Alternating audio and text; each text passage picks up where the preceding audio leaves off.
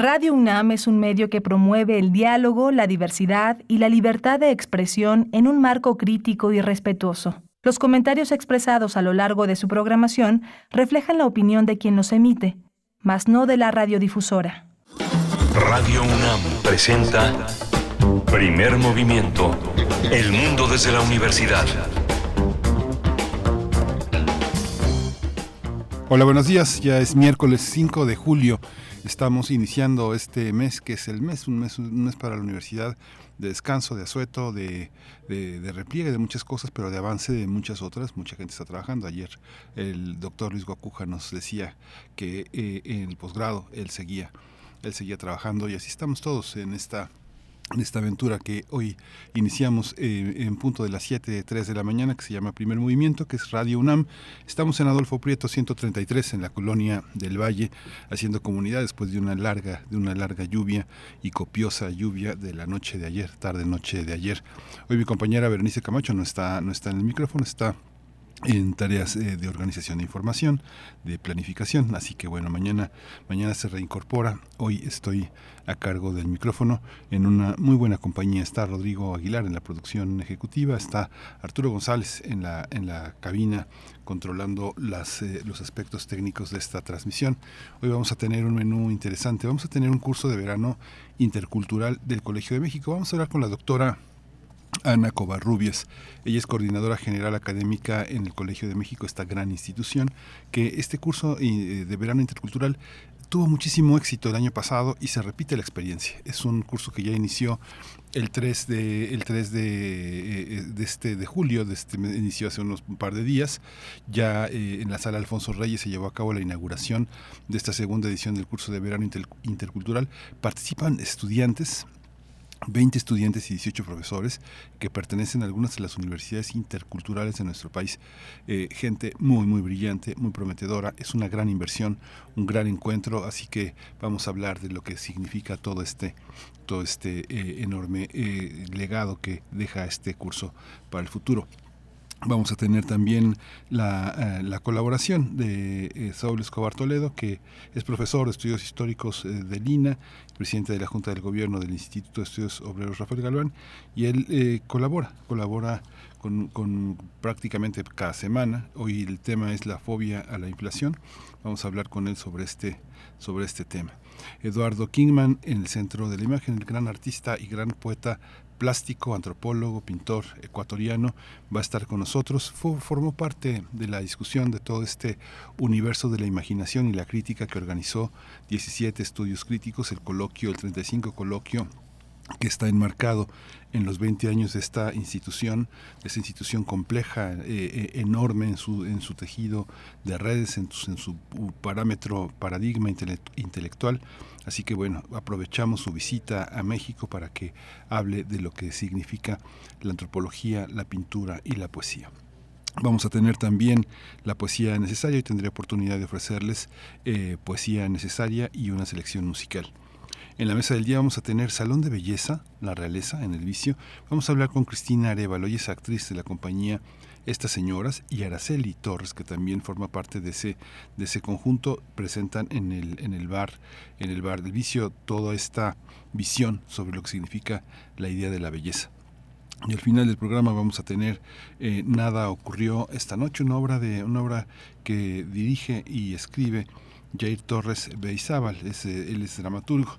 Y bueno, eh, vamos a empezar con música, pero no, no podemos empezar sin lamentarnos de la de la muerte de este gran escritor, de este gran científico social, de este bonaerense que nació en Buenos Aires en 1928, un 4 de julio, que justamente es eh, en 1928 y murió ayer, murió ayer Adolfo Gili, uno de los grandes maestros de nuestra universidad, parte de la facultad de parte de la de la Facultad de Ciencias Políticas y Sociales, un hombre que escribió obras eh, pues, prácticamente inmortales. Entre ellos está la Revolución Interrumpida, que es un, un, trabajo fundamental, el cardenismo, una utopía mexicana, una de las aproximaciones más importantes al, al, trabajo, al trabajo, al trabajo histórico, al trabajo histórico y a, y a un periodo fundamental para nuestra historia.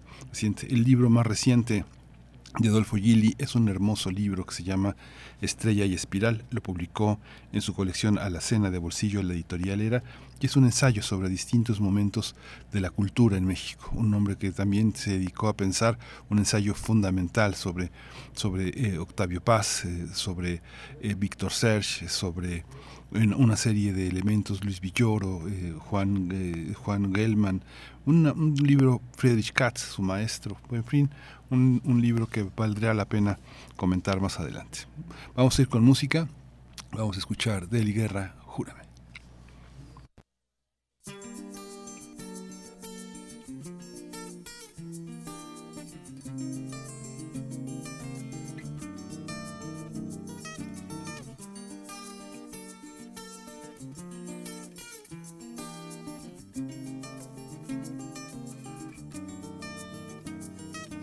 Júrame. dicen que es mentira que te quiero,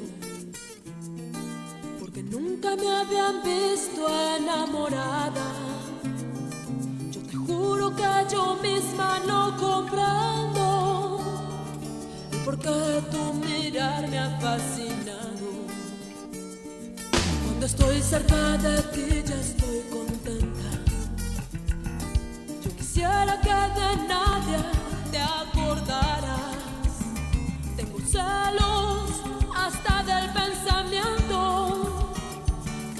pueda recordar que a otra persona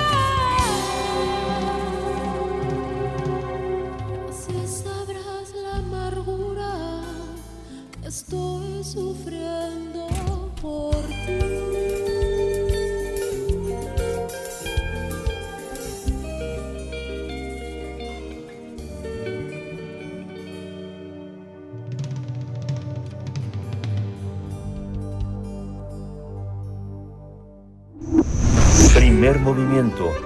Hacemos comunidad en la sana distancia.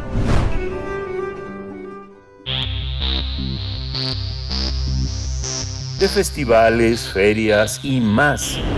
Recomendaciones culturales. Colegio de México, la Subsecretaría de Educación Superior y el Banco Santander van a realizar ya el segundo curso de verano intercultural 2023, Berin Colmex 2023. Es un curso que ya se realiza, se inauguró el 3 de julio pasado eh, de manera presencial en la Ciudad de México y termina el 14 de julio. Va a impartirse a estudiantes que están inscritos en programas de pregrado de cuarto semestre en adelante y también lo, lo, participan en él estudiantes de posgrado del sistema de universidades interculturales de México que están interesados en diversas temáticas, desde medio ambiente, género, sistemas políticos, racismo, desigualdades, territorio, entre varios temas. Este curso también es un espacio que genera diálogo, encuentros, aprendizajes entre estudiantes y especialistas en fenómenos y problemas sociales, porque tanto profesores como estudiantes forman parte de un encuentro muy, muy singular. También el profesorado analiza diferentes disciplinas que enriquecen aún más la discusión, permitiendo formar redes multidisciplinarias de trabajo, pues, tener problemáticas analizadas de manera transversal. Vamos a conversar sobre este curso y sobre lo que significa la interculturalidad en México. Y vamos a conversarlo con la doctora Ana Covarrubias. Ella es coordinadora general académica en el Colegio de México. Es una, una internacionalista que ha hecho un doctorado y una maestría, estudió en Gran Bretaña, en la Universidad de Oxford, y se ha dedicado a muchos temas de multilateralismo regional, de enorme complejidad en temas de derechos humanos y política exterior es una especialista, ha dedicado muchos artículos en los últimos años a la relación entre Estados Unidos y Cuba, México y Cuba. Así que es un, gusto recibirla aquí esta mañana. Ana, Ana, doctora Ana Covarrubias Velasco, bienvenida, buenos días. Muy buenos días, muchas gracias por la invitación. Gracias a usted. Qué emoción empezar ya. Empezaron, este, eh, eh, eh, em, empezar a un par de días de que se ha iniciado toda esta experiencia académica. Cuéntenos cómo, cómo ha sido la planeación, la reflexión sobre la primera experiencia y cómo se ha enriquecido este segundo encuentro. Claro que sí, muchísimas gracias. Pues eh, como, como usted bien lo mencionó, esta es nuestra segunda edición. El año pasado tuvimos la primera y fue nada más, eh, abrimos convocatoria para un grupo de estudiantes de las diversas este, universidades eh, interculturales del país. Esto lo hicimos, digamos, por varias razones. En primer lugar, bueno, como institución pública normalmente tenemos relaciones cercanas con otras instituciones públicas, con instituciones de todo tipo, pero bueno, normalmente con, con las instituciones públicas es mucho más frecuente eh, de, educación superior en el país. Y, y, como parte de este acercamiento a las universidades interculturales, pensamos que sería una buena idea que estudiantes de esas universidades pudieran venir a la Ciudad de México conocer las instalaciones del colegio, muy importante para nosotros que conozcan los recursos de nuestra biblioteca, porque es una biblioteca pública y hay algunos recursos que son de acceso abierto y para nosotros pues es muy muy muy gratificante que el público en general, estudiantes de otras universidades puedan acceder a ellos. Entonces organizamos este este primer em, curso eh, intercultural y pues realmente fue una experiencia muy grata tanto para los estudiantes que vinieron aquí a la Ciudad de México, como para los docentes del colegio que dieron eh, eh, cursos en esa ocasión. Em, muchos de nuestros, de nuestros profesores en el Colegio de México, sus líneas de investigación tienen que ver con la problemática que enfrentan las comunidades en donde están estas universidades interculturales. Entonces, para nosotros fue muy importante que desde el inicio se llama curso, digamos, hay un profesor, hay estudiantes, pero en realidad lo que nosotros proponemos es hacer un diálogo con estos estudiantes, porque también nuestros profesores y profesoras se retroalimentan de las experiencias de los estudiantes eh, eh, en universidades interculturales. Entonces, así fue como tuvimos la primera eh, edición del curso, hablamos con los estudiantes al finalizar, les hicimos una encuesta para que nos dijeran qué les había parecido, que mejorarían, eh, que cambiarían, etcétera. Y bueno, eh, afortunadamente todos ellos estuvieron muy contentos en, el curso, pero sí nos dijeron que una semana era muy poco, ¿no? Entonces, en esta ocasión eh, como usted bien lo dijo, con el apoyo de Banco Santander y de la Secretaría de Educación Pública, propusimos hacerlo de dos semanas y propusimos que fueran dos grupos, un grupo de estudiantes a nivel licenciatura y un grupo de profesores que estén enseñando en las universidades interculturales. Entonces, eso es, digamos, como el principal cambio que, que, tomamos a partir de la retroalimentación del año pasado. Em, y ahora entonces tenemos esos eh, dos grupos. Y también cambiamos un poco la forma de, de llevar a cabo este diálogo. En lugar de que fuera una misma materia varios días, lo que hicimos en esta ocasión es que un día sería, se, se llame una jornada de conocimiento, pero cada día va cambiando. Entonces, de lunes a jueves van teniendo distintos temas, cada, un, cada grupo separado, estudiantes por un lado, profesores por otro lado, y el viernes sí van a tener todo junto, que son las conferencias magistrales. Entonces, así es como iniciamos el, el lunes pasado esta segunda edición con 38 estudiantes, 20 estudiantes de licenciatura y 20 profesores de universidades, perdón, este 18 profesores de, de universidades interculturales y también tratamos de escoger los temas, digamos, para los profesores un poco eh, como temas de mucha actualidad que les pueden servir a ellos en su función como docentes. Y los estudiantes repetimos medio ambiente y género, que el año pasado fueron muy, muy exitosos, y añadimos otros más. Entonces, esa es, digamos, nuestra nueva iniciativa este año y hasta ahorita van las cosas muy bien, afortunadamente, y ya hoy será su, tercera jornada de conocimiento. Y en el fin de semana intermedio, entre las dos semanas, los vamos a llevar a conocer el centro histórico, algunos de ellos es su primera vez en la Ciudad de México, entonces podremos visitar los murales de la CEP, el Templo Mayor, desde luego en alguna en, en, domingo iremos a antropología, otros museos en la en la ciudad, así que creemos que va a ser una experiencia igualmente gratificante para todos los participantes en el curso. Sí, es muy muy interesante. Bueno, hay que hay que decir quien no lo sepa, este que la, la, Biblioteca de México no solo es una de las más, más, más, ya ha sido a lo largo de muchos años un faro, un faro eh, para muchísimos estudiantes de ciencias sociales en los posgrados, sino también la Biblioteca del Colegio de México es, una, es un clima, es un paisaje, es un ambiente durante muchos años. Ahora la tecnología, la pandemia modificó muchas cosas, yo creo que se han enriquecido mucho los acervos, pero quien haya tenido la oportunidad de sentarse de tener la orientación del personal que tiene la biblioteca en el Colegio de México es algo extraordinario. Y hay que decir también que todo este todo este curso también representa un aire de actualidad, de actualización, de modernidad, de, de, humanitarismo en parte del Colegio de México, al ser sede de un espacio intelectual tan importante donde no solo caben esquemas de ciencias sociales que son paradigmas fundamentalmente en el mundo anglosajón, que todavía tenemos paradigmas positivistas muy fuertes y que esto obliga a repensar las ciencias sociales desde muchos horizontes, doctora, ¿no? Exactamente, exactamente, sí.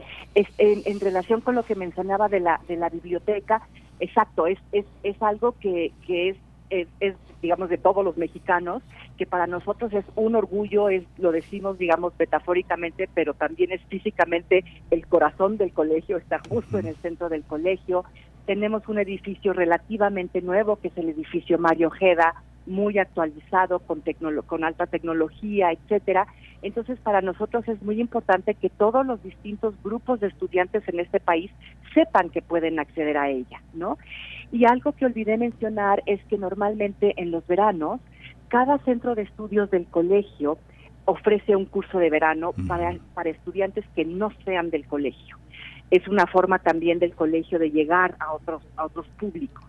Y no teníamos estudiantes de interculturales por lo que pensamos que un curso en este caso institucional era una buena idea y contamos afortunadamente con profesores de los de los ocho centros de, estudio del, del colegio. Entonces pues sí sí es una una oportunidad y pues estamos muy contentos porque como usted dice se trata de establecer vínculos con otras instituciones y de crear redes de investigación y de conocimiento. Y hasta ahorita creo que lo vamos logrando poco a poco, pero lo vamos haciendo bien. Sí, además está la, la, posibilidad de que, digamos, el Colegio de México pues es una institución sumamente vital porque las publicaciones que tiene permiten un, un, diálogo y una interacción con distintas universidades del país y me imagino que para, la, para las personas que están iniciando, porque están iniciando prácticamente los proyectos de las universidades interculturales, es algo nuevo en nuestro sistema educativo, están con la posibilidad también de acercarse a investigadores de una enorme productividad, muchos, muchos, este, muchos investigadores del colegio publican asiduamente y bueno, muchos son del Sistema Nacional de Investigadores, están obligados a hacerlo, pero es muy estimulante tener la cercanía a publicaciones que pues han sido también faros emblemáticas de nuestra, de nuestra vida cultural. También, doctora, yo que, quería preguntarle, este apoyo, digamos que parecería este parecería poca cosa en otros tiempos tal vez, pero en estos tiempos, para que la gente se transporte en igualdad de condiciones, verdaderamente es un logro, ¿no? Porque finalmente uno se da cuenta de que los investigadores de distintas universidades llegan a centros del país donde hay archivos, donde hay materiales, y la gente llega con unos poquititos viáticos, ¿no? Así que esta es una oportunidad como de trazar la igualdad desde la llegada, ¿no? Exactamente, y ahí pues agradecemos profundamente a Santander Universidad Universia y a la Secretaría de Educación Pública, porque pues tan fácil como que si ellos no nos dan los recursos para nosotros sería imposible, ¿no? Porque en efecto tenemos estudiantes que vienen desde Baja California hasta Campeche, Tabasco, etcétera, y a todos se le cubre absolutamente todo, vienen becados en su totalidad. Y esto es pues pues gracias a, a estos apoyos que tenemos externos. Y hay una hay un dato muy muy interesante que bueno yo no sé cómo se refleja en este curso porque los lineamientos de su de su selección son fundamentalmente académicos. Hay una parte en la licenciatura en la que los estudiantes a partir del cuarto semestre están definiendo qué quieren, ¿no? Y, y, después en el posgrado, bueno, están, están construyendo sus objetos de estudio eh, eh, de una manera que sabemos que es muy difícil, muy compleja, que es, que es, pues, que es, que es problemática porque hay, muy, hay varios lectores, hay puntos de vista muy distintos, pero algo que me llama, bueno, que llama mucho la atención es la parte en que la, en las universidades interculturales el 60% son, son, son mujeres, son personas, es algo muy, muy interesante. ¿Cómo enfrentan ustedes eso? Sí, eh, no, qué bueno que lo menciona. Justamente en, en este año tenemos una mayoría abrumadora de mujeres, mm. ¿no? Tenemos muy pocos hombres, tanto en el grupo de estudiantes, pero menos en el grupo de profesores. El grupo de profesores son mayoritariamente mujeres. En, eh, como les digo, en estudiantes hay, hay, digamos, siguen siendo mayoría las mujeres, y este, pero menos eh, eh, hombres, ¿no? Eh, entonces sí ha sido muy interesante ver este cambio porque el año pasado no fue tan tan no, no fue tan tan brutal por decirlo de alguna manera no es que esté mal no pero para para decirlo tan sorprendente eso es lo que quería decir no este y en esta ocasión sí y pues nos da mucho gusto porque bueno por un lado vemos la, la, la actividad de las mujeres ya como docentes de estas universidades y eso es algo sumamente importante. Justamente ayer por ejemplo tuvimos una conferencia con el subsecretario Concheiro eh, con el grupo de los profesores.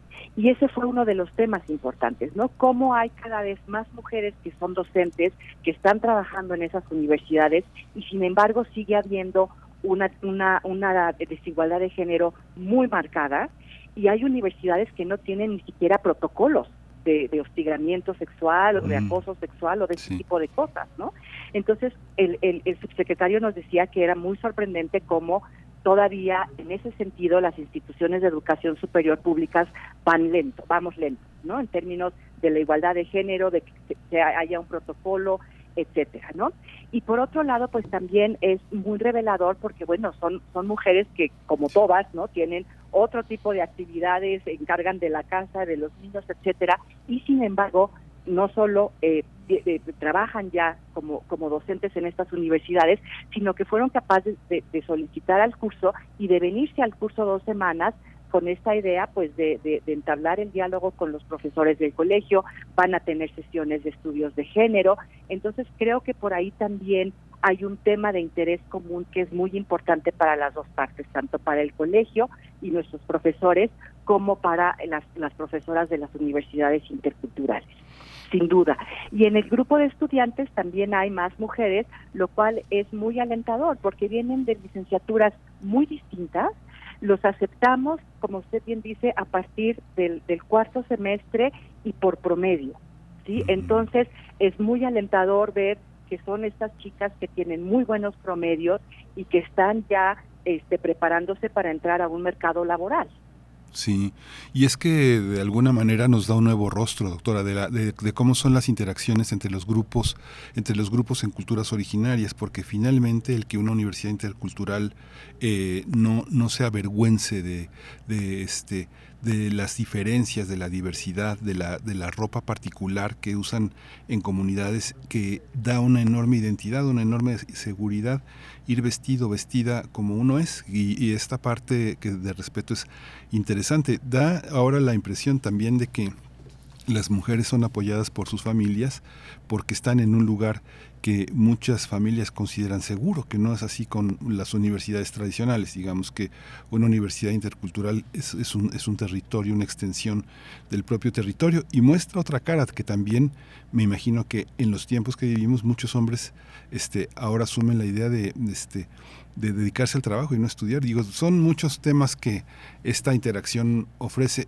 Y hay un tema también, doctora, que me parecía muy, muy, muy interesante. Por ejemplo, uno observa no sé, el colegio, por ejemplo, no sé, el DALF, el DELF, los niveles de francés que, que, se exigen en determinadas carreras, la enseñanza del japonés, del chino, o sea, el Colegio de México ha sido también un centro de lenguas de traducción verdaderamente extraordinario en el mundo, o sea, no solo en América Latina, sino en el mundo. Yo creo que también, no sé, el, el, inglés, el TOEFL, todos esos niveles, ahora tenemos la, y los investigadores propios del colegio tienen la oportunidad de merodear, de asomarse también al Chol, al Tzotzil, al Totonaca, que se enseñan, no sé, el el, Chol y el Sosil se enseña en la, Universidad Intercultural de Tabasco, en, el, en Puebla se enseña el Totonaca, eh, en el caso de eh, la universidad, la UNAM, la enseñanza del náhuatl ha sido un, paradigma muy importante, grandes maestros del náhuatl. Eh, este, este, tema de, la, de, las lenguas, ¿cómo lo recibe el colegio? ¿Cómo, ¿Cómo lo han discutido entre ustedes como académicos? Pues nosotros lo recibimos realmente con de brazos abiertos, ¿no? Tenemos varias profesoras, profesores que han desarrollado su carrera académica estudiando las lenguas indoamericanas, ¿no? indomexicanas. Entonces, eh, para nosotros pues es, es una maravilla poder tener estos grupos con una diversidad de lenguas muy muy importante, ¿no? Porque abona, digamos, otra vez a esta idea del diálogo. Entonces, por ejemplo, el viernes tendremos justamente una conferencia con una de nuestras profesoras sobre análisis fonético y fonológico de mm. estas lenguas, ¿no? Entonces, allí va a haber supongo que, que va a ser un intercambio muy, muy interesante para, para tanto para nuestras profesoras como para los estudiantes. Y también debo decir que ya tenemos la traducción de la nueva historia mínima de México en lenguas originarias. Ah. Ahorita me acuerdo del maya, del náhuatl y no recuerdo las otras mm. tres, pero son ya cinco libros de la historia mínima de México en lenguas originarias, que es un proyecto que iniciamos casi a la par de este acercamiento con las universidades interculturales. Pero yo diría que fue, digamos, como el primer paso para conocernos, para entablar esta colaboración y otra vez gracias al apoyo de la Secretaría de Educación Pública, porque como usted bien dijo al inicio, para ellos es ahorita un proyecto muy, muy importante el de las universidades interculturales, ¿no? Entonces han estado abriendo más, han estado, este, digamos, como dando mucho apoyo a las que ya existen. Entonces, gracias a ese acercamiento también pudimos hacer esto de la publicación en lenguas originarias.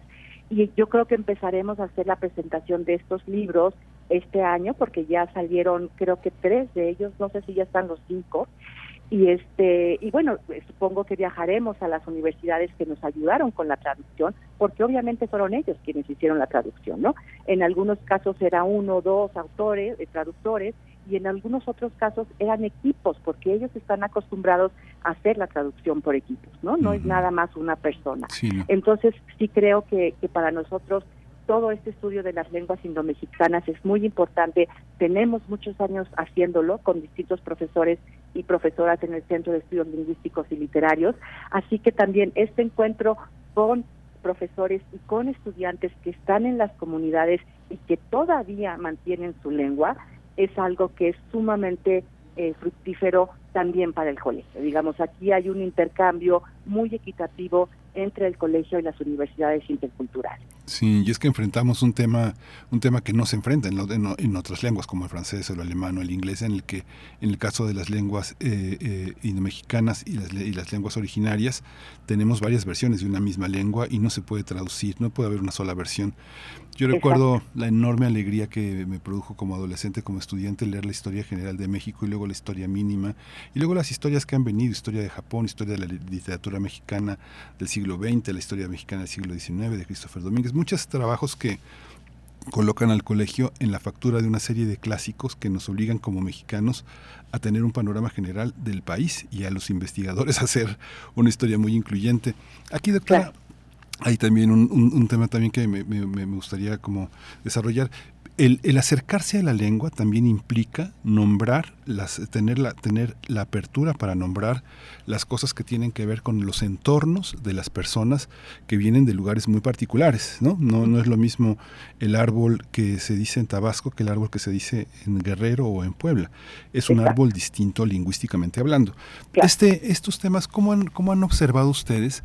Eh, el tema del arraigo, de la defensa del ambiente y del estudio del medio ambiente y de, y de los problemas ambientales que generan la minería, el agua. Los estudiantes, ¿cómo están en ese tono, en, ese, en esa preocupación, doctora?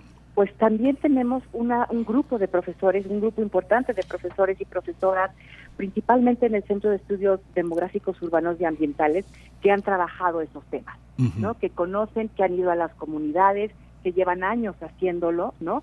Entonces allí también parece este, comercial, pero bueno, también tendremos una de las conferencias magistrales sobre territorio y desigualdad, ¿no? Como también la cuestión territorial pues implica ciertas desigualdades y ciertas vulnerabilidades para este tipo de, comunidades.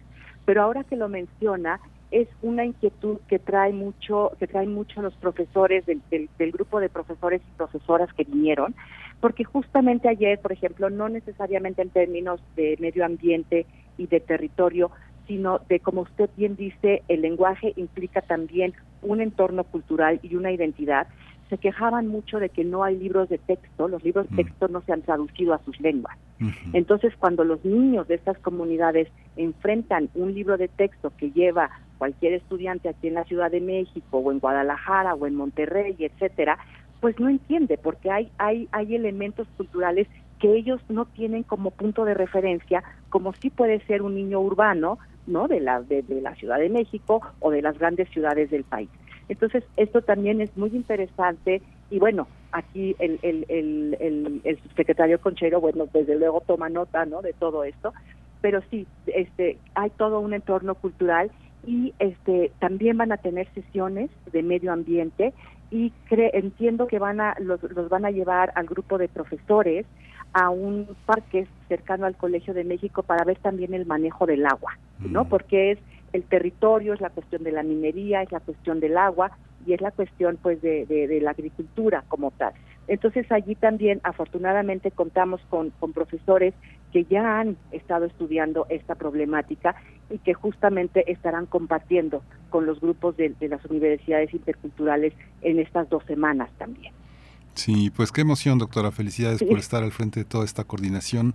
Este, usted es una internacionalista que está también eh, muy, muy, este, tal vez muy acostumbrada, no sé si sea la palabra acostumbrada, pero a observar al país desde muchos ángulos, desde muchas visiones internacionalistas, jurídicas, externas, este, y ahora tener la oportunidad de organizar y de ser testigo de esta de esa experiencia, pues yo creo que va a obligar al colegio y a otras universidades del país a, seguir el ejemplo y a, y a, trabajar en conjunto con esta, con esta experiencia que sí es muy importante desde el punto de vista organizativo y todo lo que se deriva de eso. Pues le, agradezco muchísimo que se haya dado el tiempo y este y que nos que nos acompañe y que, y que transmite esa experiencia porque yo creo que muchos van a tomar papel y lápiz para para para anotarse para futuras ediciones. Ojalá tenga mucha vida esto y sea el ejemplo de muchos de muchos procesos en otras en otros territorios. Muchas gracias doctora Ana Covarrubias.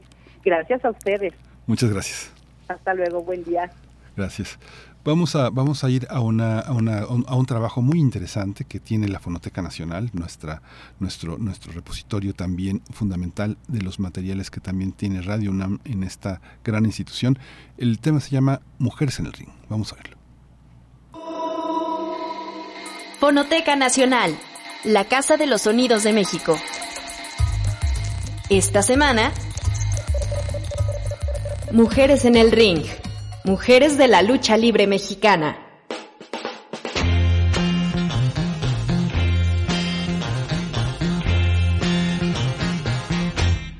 Al hablar de la lucha libre mexicana, surgen nombres de leyendas como El Santo, Blue Demon o Mil Máscaras. Pero este deporte no es exclusivo de los hombres. También, las mujeres han pisado el ring y construido personajes épicos. Entre ellas, destacan Marta Villalobos, Lola González, Lady Apache o Irma González. Conozcamos en este podcast a algunas mujeres que, tras una máscara o sin ella, han hecho frente a este deporte, trazando una destacable trayectoria arriba del cuadrilátero.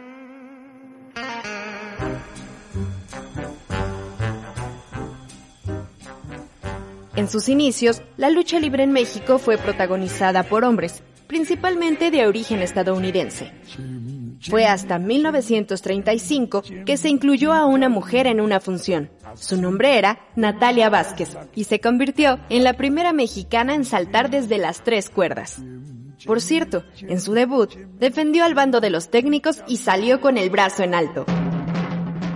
A partir de entonces, cada vez más mujeres comenzaron a practicar este deporte, pero las críticas, las inconformidades y las trabas no se hicieron esperar.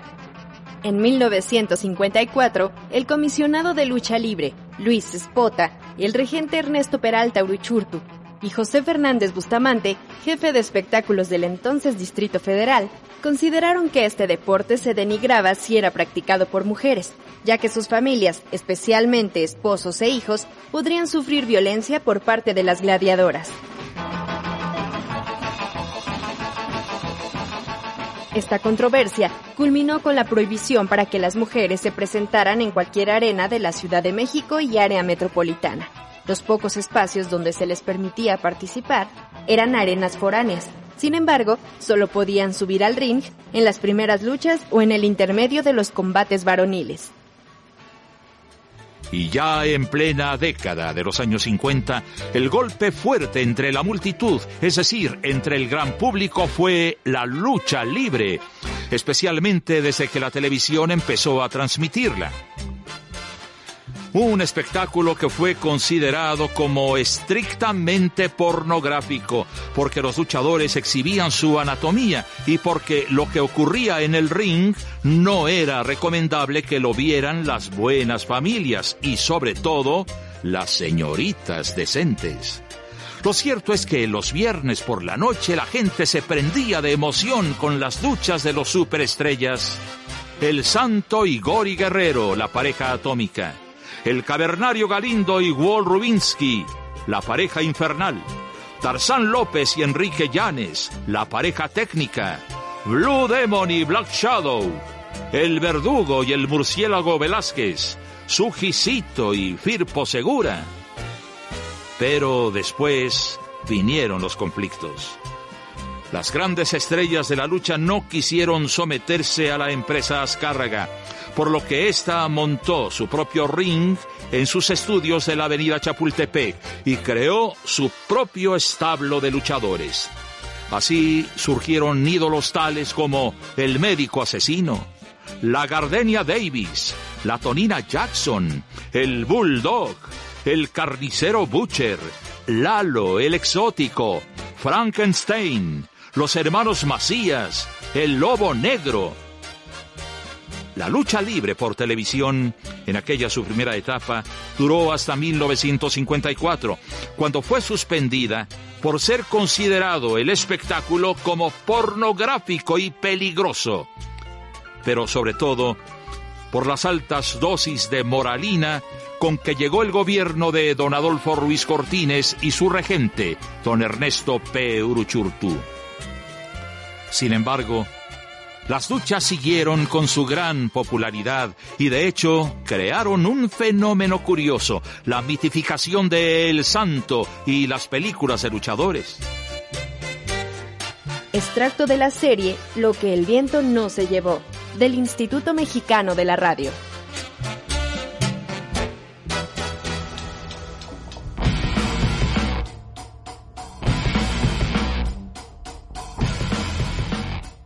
La participación de las mujeres en la lucha libre estuvo en cese durante casi 30 años, No obstante, las movilizaciones en favor de dicho deporte se generaron por inconformidad del público.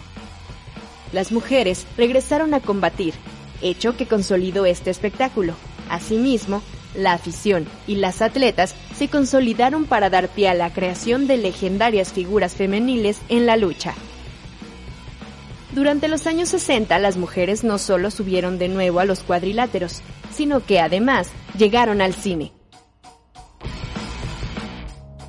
Primero con papeles secundarios en películas de luchadores, después como protagonistas.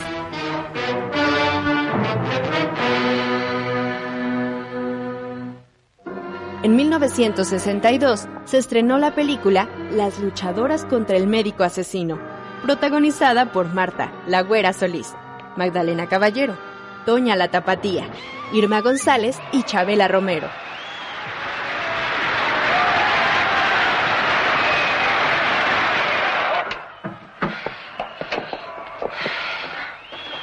Por un momento creí que perderías la lucha. Modestia aparte, hermanita. Todavía no ha llegado la luchadora que me gane. Siéntate mientras me doy un regaderazo. Después nos iremos a cenar.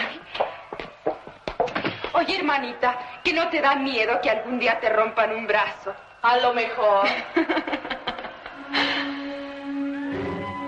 Las luchadoras contra la momia y las lobas del ring se estrenaron dos años más tarde. Posteriormente, en 1966, se filmó Las Mujeres Pantera, con la participación de luchadoras como Betty Gray, Guadalupe Delgado y Marina Rey.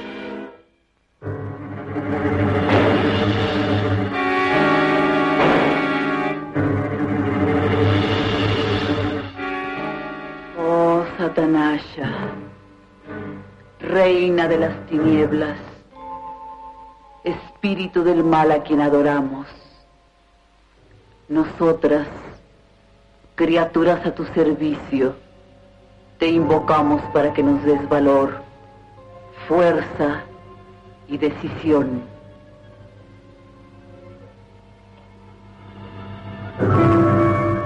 Hace 200 años, Elohim, tu supremo sacerdote, fue muerto por la espada flamígera de los druidas. Dicho acto fue consumado por el hombre que llevaba el nombre maldito de Pietra Santa. Él cortó el hilo de su existencia terrestre cuando su misión aún no había terminado y lo condenó a vivir en la sombra. Desde entonces, uno a uno han caído bajo nuestra venganza. Todos los que llevan el nombre. Pero nuestra tarea no está completa. Todavía quedan cuatro seres de la familia maldita de los Pietrasanta. El mandato de Elohim nos ordena exterminarlos antes de que termine el plenilunio. Están condenados. Nadie puede salvarlos.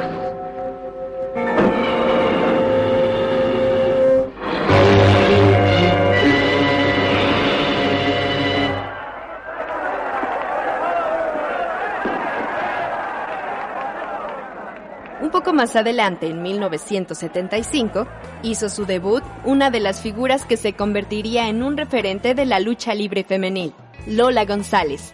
Dinamita, como era conocida, es recordada como una gran atleta de los cuadriláteros, pues logró conseguir con apenas 16 años grandes triunfos entre cabelleras, llaves, sangre y golpes. Algunas de sus luchas más memorables fueron frente a rivales como Zuleima, Irma Aguilar, Vicky Carranza, Rosy Moreno y Sirenita, a quien le quitó la cabellera. ¿Dónde luchamos más? ¿En la casa o en el ring? Es una pregunta que les hago a las amigas que nos hacen favor de escuchar este programa, Los Dueños de la Noche. Está dedicado en esta ocasión a una persona muy especial, a una mujer excepcional. Lo cuenta, o lo dice, mejor dicho, su trayectoria, su vida, y esa vida tiene un broche de oro que recibió el 19 de noviembre, porque ese día Lola González, luchadora profesional, recibió el título de campeona mundial de lucha femenil. Lola, bienvenida y muchísimas gracias por estar con nosotros. Es un misterio el mundo de las luchadoras. ¿Cuántas hay? pues es un misterio también a veces para mí, porque ante todo quiero uh, darte las gracias por la gran categoría que estás uh, permitiéndome conocer de tu persona. por favor. Y, y este esta bienvenida tan tan cálida recordábamos antes de llegar al programa que una vez estuviste en, en, un gimnasio. Sí, en los baños Jordán. En los baños Jordán y estábamos entrenando un poco de lucha libre y ese misterio del que decías hace un momento, pues es el que a veces también nos, nos eh, provoca el ser hostiles en algún momento más en el área de trabajo, más cuando estás entrenando. Y bueno, quiero contarles al público Radio Escucha que llegó esta bella mujer y yo la verdad es que le decía que se retirara, que nos dejara de entrenar. Y tenía razón, Lola. Yo llegué sin avisar, iba con las cámaras, déjenme contarles, iba a ver a los jóvenes boxeadores que entrenan en los nuevos baños Jordan y me dijeron, aquella mujer guapísima es Lola González. Y dije, yo le caigo con la cámara y la entrevisto rápidamente. Pero me dijo, no, porque nuestro ejercicio, nuestra práctica es totalmente privada, es totalmente. Cerrada, no es una cosa pública. Me pareció muy bien y me gustó que lo hiciera porque así conservó un misterio, un misterio en torno a una actividad extraordinaria. Y desde entonces conservé la esperanza de que un día la podría invitar a este programa Los Dueños de la Noche. Le decía yo que es un misterio para el público saber cuántas mujeres luchadoras hay en México. Yo pienso alrededor, no sé, de, unas 90 gentes alrededor de la República Mexicana, pero activas, o sea, lo que sí realmente comprometidas con esta profesión, no creo que pasen de 10 gentes, la verdad. En todo el país. En todo el país, sí. Lola, ¿de qué parte de la República Mexicana es usted? De Chihuahua, de Ciudad Juárez, Chihuahua. ¿Se vino muy niña a la Ciudad de México? Sí, a los 17 años estaba aquí. ¿Hizo estudios en Chihuahua? Hice la secundaria nada más. ¿La familia es numerosa? ¿Son eh, poquitos hermanos? ¿Cuántos son? Bueno, este, somos una hermana y un hermano y mm, actualmente vive mi padre. Y este, bueno, pues muy muy humildes. Yo recuerdo también mi, mi, infancia con ellos y era de pues de pasarnos al otro lado de, de mojados, ¿no? Porque yo siempre he tenido pues grandes ambiciones en la vida, ¿no?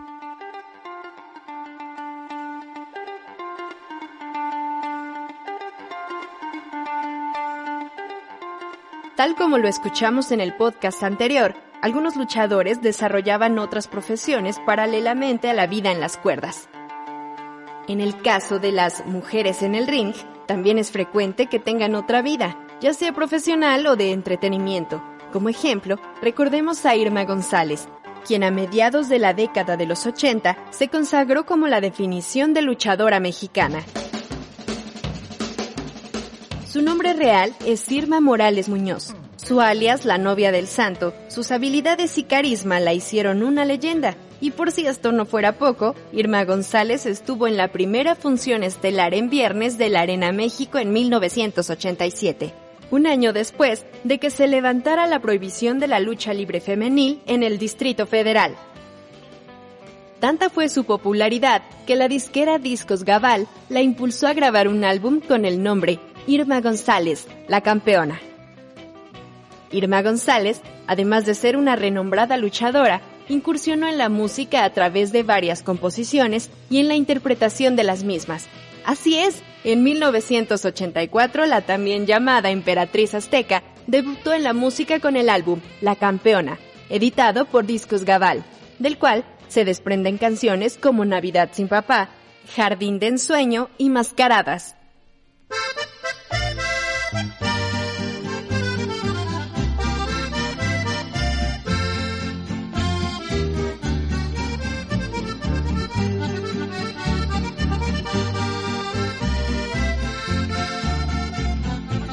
¿Para qué sigo soñando si siempre salgo perdiendo? Mala suerte en el amor. Tal vez equivocación, sugestión o qué sé yo, en el teatro de la vida,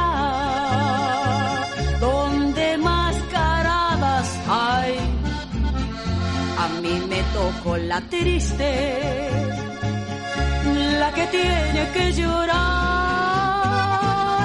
para que sigo soñando, si siempre salgo perdiendo pero con la fecha de hoy, esa máscara cayó y ahora me toca gozar. Ya no habrá llanto ni sufrimiento. Voy a pagar con la moneda igual, es justo comenzar. Y ahora me toca la mía, mi máscara de alegría porque ya aprendí a vivir, amar, gozar, vivir de amor.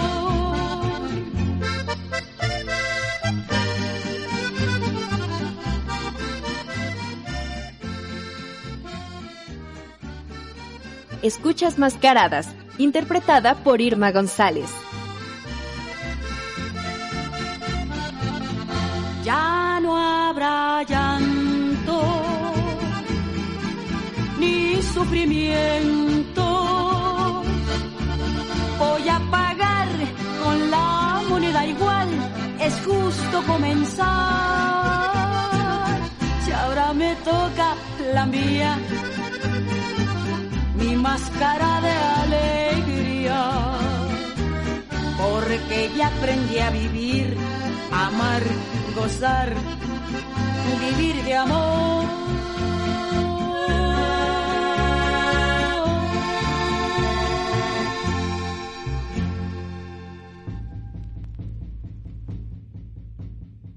Otra de las grandes figuras de la lucha femenil mexicana es Sandra González, mejor conocida como Lady Apache.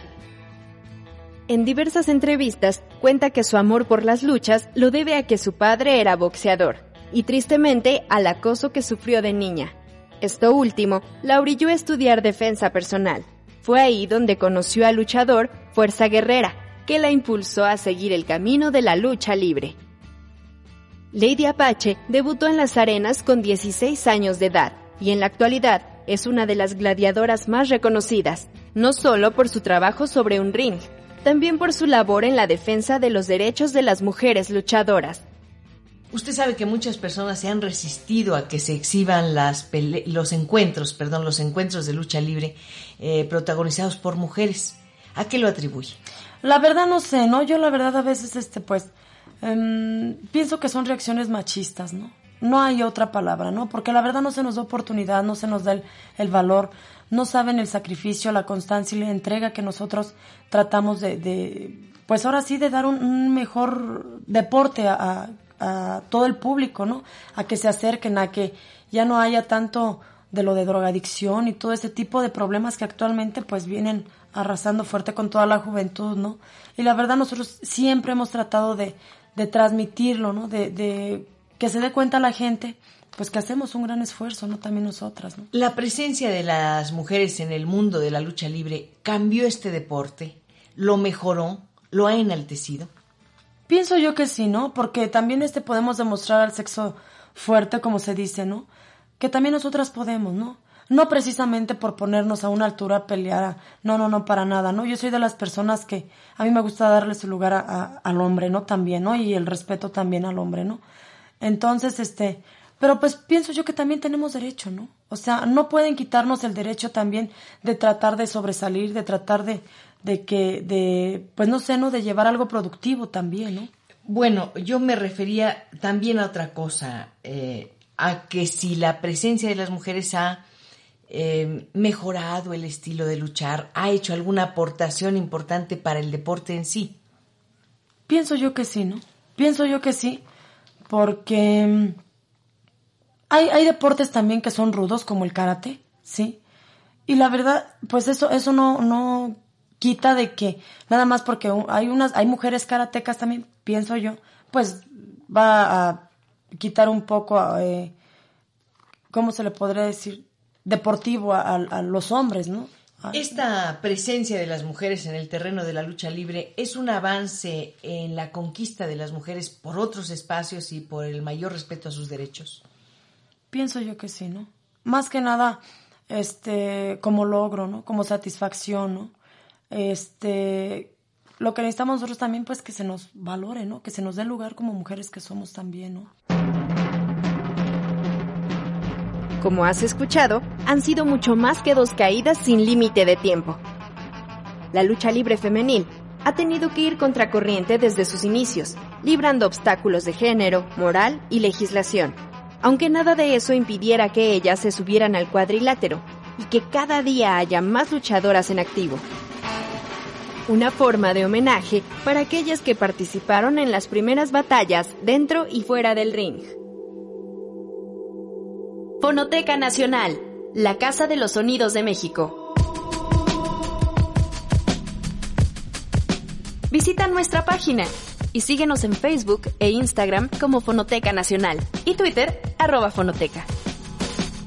Regresamos, regresamos eh, nuevamente aquí a Primer Movimiento, esa voz eh, extraordinaria que nos dice que detrás de ella hay un gran periodismo, una gran manera de, una gran forma de hacer esa inquisición sobre un tema tan poco explorado en el periodismo deportivo que es el tema del boxeo del boxeo femenino, del boxeo de mujeres, estas grandes guerreras, estas grandes luchadoras, es nada menos que la voz de Cristina Pacheco en una manera de organizar, de hilvanar, de armonizar una, una, una, idea muy muy interesante del, del, periodismo deportivo. Vamos, ya nos despedimos de esta emisión, nos despedimos con música, nos despedimos con Jumbo. Siento que, quédese con nosotros.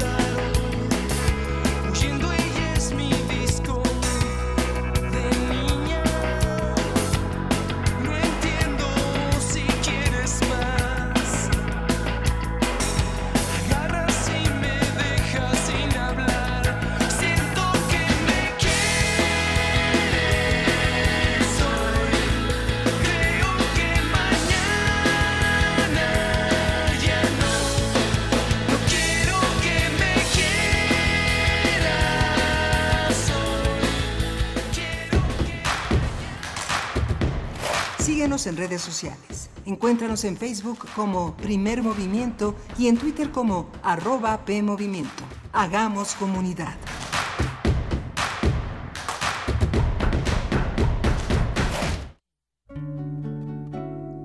Formar una pareja, madurar y casarse. No está mal. Pero, ¿eso es todo lo que hay? ¿Cuántas formas tenemos para expresar nuestra sexualidad? Radio UNAM te invita a conocer todas las caras del placer y el amor humano en la transmisión especial de la serie Cinco Sentidos. Rutas de la sexualidad más allá de la piel. Una producción de Altavoz Radio. Todos los miércoles a las 10 horas por el 96.1 de FM. Una forma de abrirnos a la diversidad a través de los oídos. Radio UNAM. Experiencia sonora. Buenas tardes. ¿En cuánto tiene el kilo de carne? Buenas, en 300 pesitos, pero con Iberdrola. ¿Y la fórmula láctea? 250 pesos, pero nacionalizó litio. ¿Y el huevo? En 60, pero construyó un aeropuerto que nadie utiliza. Bueno, ya, ya, señora. ¿Y eso de qué me sirve si no me alcanza para nada? Pues se va a quedar con hambre, pero al menos ya tiene otros datos. No podemos vivir de otros datos. PRD. En los menores de edad, el consumo de cualquier droga daña su salud y afecta su crecimiento. Sea la sustancia que sea, vapeadores, tabaco, drogas, ni siquiera una probadita. Su cuerpo sigue en desarrollo y las sustancias adictivas pueden impedirles alcanzar su máximo potencial. Las adicciones alteran el cerebro, esclavizan la mente y el cuerpo El mensaje es claro. Si te drogas, te dañas. La felicidad que necesitas está en ti, con tu familia, tus amigos y la comunidad. Secretaría de Educación Pública. Gobierno de México. ¿Dónde reside el objeto? ¿Quién decide lo que se conserva? Se pregunta la artista bogotana Gala Porras Kim, quien en su práctica artística cuestiona qué objetos merecen ser conservados. La artista defiende una nueva política de cuidado del artefacto, que no priorice su conservación material destinada, inevitablemente, a deteriorarse, ante la imposibilidad de detener los efectos del tiempo. Desde diversas materialidades, la artista visibiliza las formas en que los museos y las instituciones culturales cambian la forma en que apreciamos los objetos en la exposición. Gala Porraskin, en el Museo Universitario Arte Contemporáneo, MOAC, hasta el 17 de septiembre del 2023.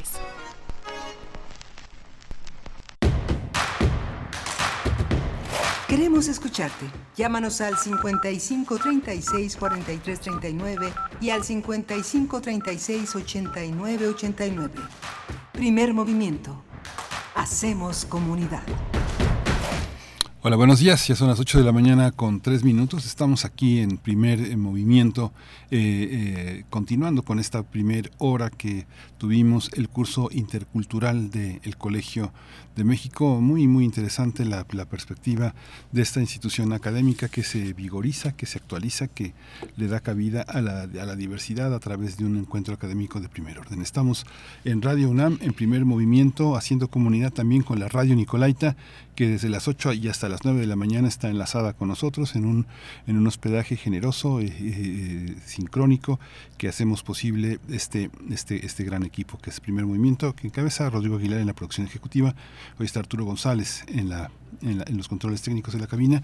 Mi compañera Berenice Camacho está en tareas administrativas, de planeación, de información en Primer Movimiento. Mañana se incorpora mañana se incorpora, son unas largas eh, vacaciones en las que hay que pensar en muchas cosas eh, que vienen por delante a finales de julio y en los, y en los meses venideros para cerrar este 2023 estamos eh, vamos a tener en la nota vamos a tener una nota una nota nacional sobre eh, la fobia a la inflación. Un artículo que publica eh, con eh, periódicamente Saúl Escobar Toledo el profesor Saúl Escobar Toledo profesor de estudios históricos de Lina presidente de la Junta de Gobierno del Instituto de Estudios Sociológicos Rafael Galván en el sur de, en el sur de Acapulco y el tema que decidió esta mañana es toda la mitología que hay en torno a la inflación, a la inversión, a todos estos elementos que asustan tanto a las personas que no estamos familiarizadas profundamente con la con el movimiento económico internacional.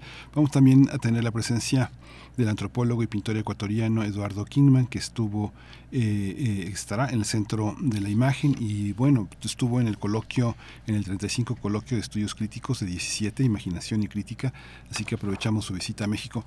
Ya vio, ya vio que aparece un nuevo movimiento, eh, es un movimiento que se llama Congruencia por México. Entonces, bueno, hubo una, una serie de renuncias significativas. Renunció al PRI Osorio Chong, Claudia Ruiz Massieu, Erubiel Ávila, personajes importantes que eh, piden que se respete su militancia y que consideran que el trabajo que hicieron en el PRI como militantes pues fue de primer orden y pues el ex coordinador de los senadores pristas dijo que no buscará conformar un nuevo partido, sino este sino eh, generar un, un, amplio movimiento.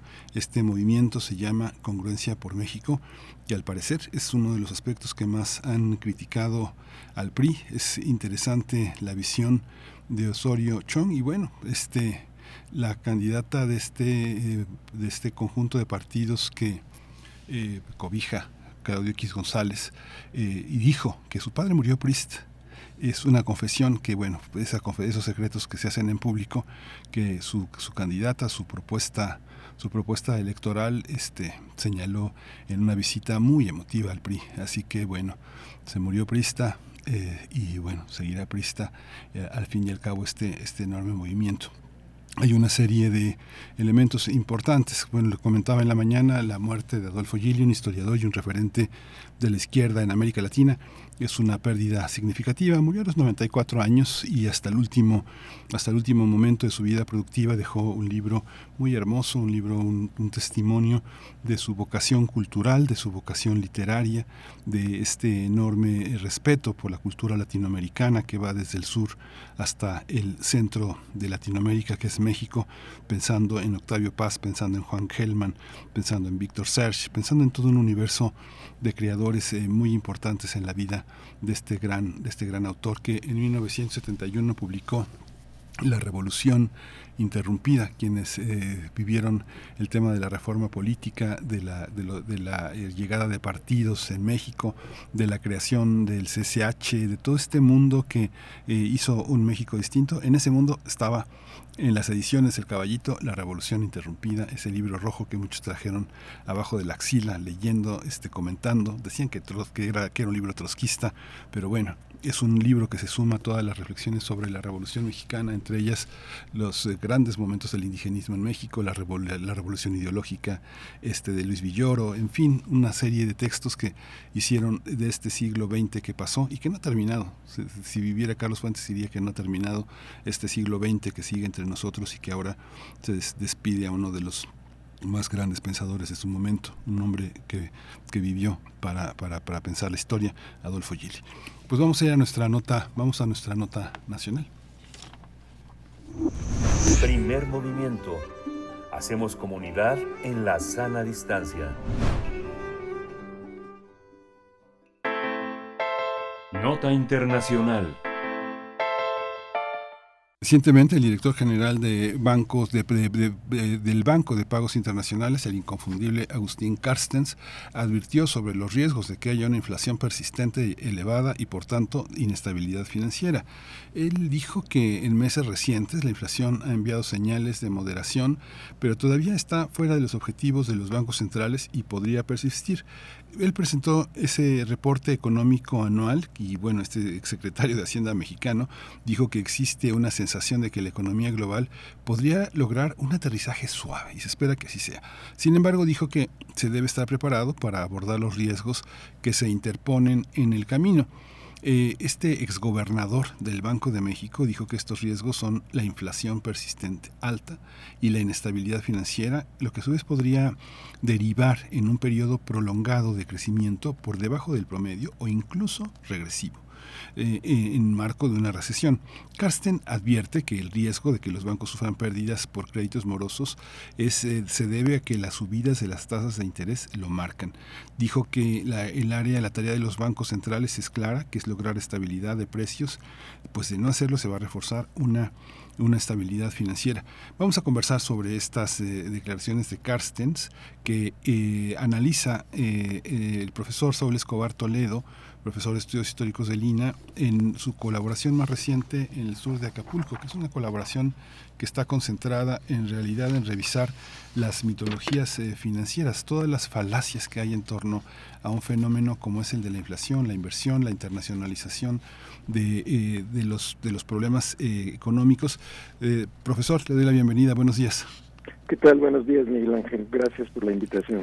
Antes de, entrar en materia con, su tema, doctor, eh, eh, su trabajo en el terreno laboral, el terreno obrero, el terreno sindical, el terreno que viene de la Revolución Mexicana, quiero preguntarle qué significado para su trabajo, para sus colaboraciones, el trabajo de Adolfo Gil. Usted lo conoció, fue este eh, de alguna manera una, una persona que se cruzó no solo en su vida como lector, ¿no? sino también como profesor. Sí, yo lo conocí personalmente y platicamos mucho y comentamos mucho, estuvimos en varias reuniones eh, políticas cuando estábamos en el PRD y también fuera del ámbito político, en el ámbito académico. Siento mucho su partida, fue un investigador, un pensador, un intelectual y un eh, militante político de gran valía. Eh, dejó libros, bueno, que ahora son eh, indispensables para su consulta para entender a México, eh, no solo la revolución interrumpida, sino también este, otros muchos eh, trabajos que publicó de tal manera que pues es una gran pérdida y desde luego su aportación a la historia de México y al debate de las izquierdas, el debate del marxismo, el debate de la realidad nacional, pues es desde luego muy importante para todos nosotros. Y seguiremos recordándolo a través de sus libros, de sus aportaciones, de su pensamiento, y quedará con nosotros durante muchos años eh, esta fuente de inspiración para la reflexión y para la acción eh, política y para la acción social y para la organización de los trabajadores. Una gran pérdida y lo lamentamos mucho. Sí, y, justamente en esa en ese orden de desmitificación está eh, el artículo que ha publicado complejo muy rico sobre toda esta mitología que hay alrededor de de, la inflación. Lo tituló La fobia a la inflación y realmente es una, una, una lección actualizada de las mitologías eh, financieras y económicas que nos acosan, que nos acosan en los medios especializados y no, este profesor. Cuéntenos un poco cómo, cuáles son como los parámetros del análisis que usted ha emprendido este fin de semana. Bueno, es que, digamos, desde hace algunas décadas, eh, eh, sobre todo en el periodo que se llama el periodo neoliberal, pues ah, eh, se ha priorizado mucho los intereses del capital financiero y este eh, inclinación a favorecer al capital financiero incluso por encima del capital productivo pues ha llevado a que las, los gobiernos y sobre todo los bancos centrales le den mucha importancia a la inflación de tal manera que para reprimir esa inflación pues eh, la medida que han escogido y que muchos países comparten es aumentar las tasas de interés para combatir la inflación. Y aquí lo que nos cuestionamos son varias cosas. Primero, ¿cuál es el nivel de precios adecuado para una economía? Según eh, el pensamiento dominante, eh, la inflación no debe superar el 2%, en México el 3%, pero no hay un criterio en realidad muy sustentado para decir que ese 2 o 3% es intocable, es decir, que, que ese es el nivel de precios en que debe aumentar anualmente las economías del mundo y de las economías nacionales. Eh, ¿Por qué no 4? ¿Por qué no 5? ¿O por qué este eh, cifra mágica del 2 o 3% que los gobiernos se proponen como meta respetar pues eh, de manera casi sagrada. Eh, y ahí pues derivan otras preguntas. Una inflación un poco mayor es negativa para el desarrollo, es un obstáculo para seguir creciendo, para poder desarrollar el aparato productivo y no hay una respuesta clara. Entonces, este digamos, esta cifra del 2% pues, se convierte más en una creencia que en un dato objetivo.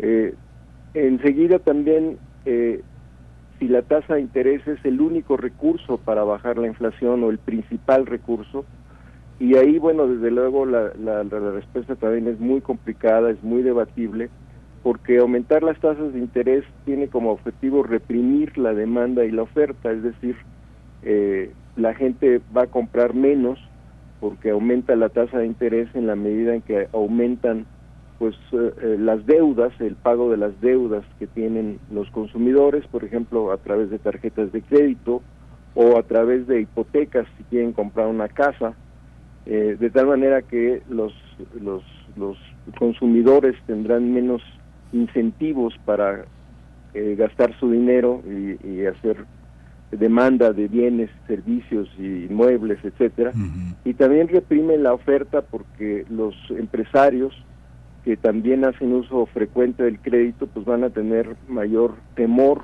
de pedir prestado porque las tasas de interés suben.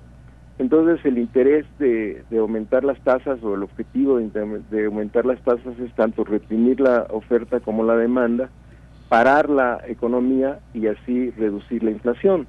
Es un remedio un poco bárbaro porque esto produce eh, pues eh, recesión produce un aletargamiento de la, del crecimiento económico y produce despidos y como vemos actualmente pues eh, todos los días el los especialistas, las revistas y también los periódicos y los medios de comunicación se preguntan si ahora que las tasas de interés han subido particularmente en Estados Unidos, este país se conduce o, se, o va hacia la recesión.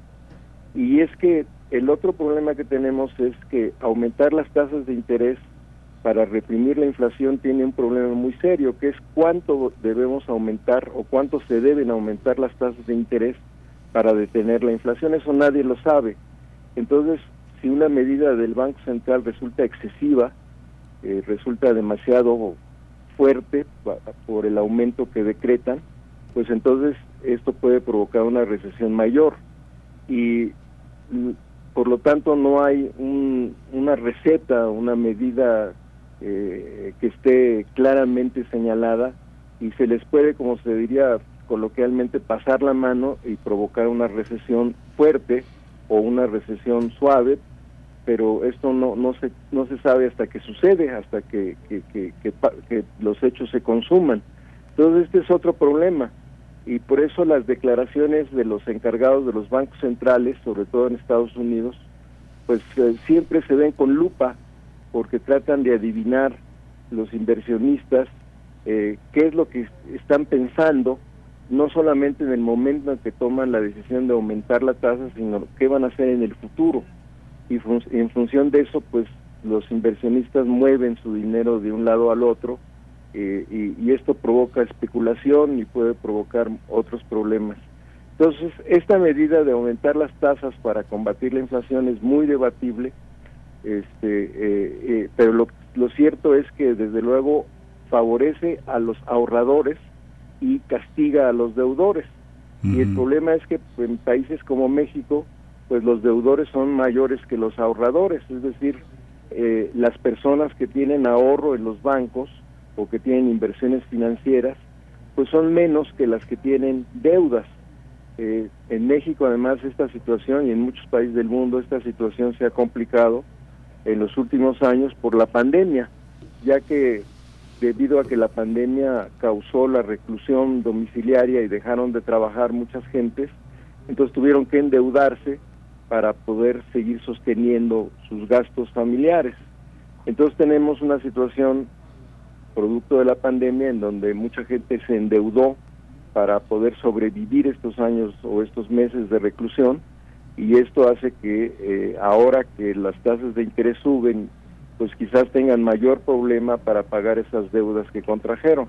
Pero eh, además de la pandemia, pues es más o menos conocido que eh, la gente que tiene dinero en los bancos es una minoría frente a la gente que tiene deudas ya sea con esos bancos o con otro tipo de acreedores, que además si son no bancarios o son personas, eh, pues son todavía más este, usureros ¿no? que los bancos.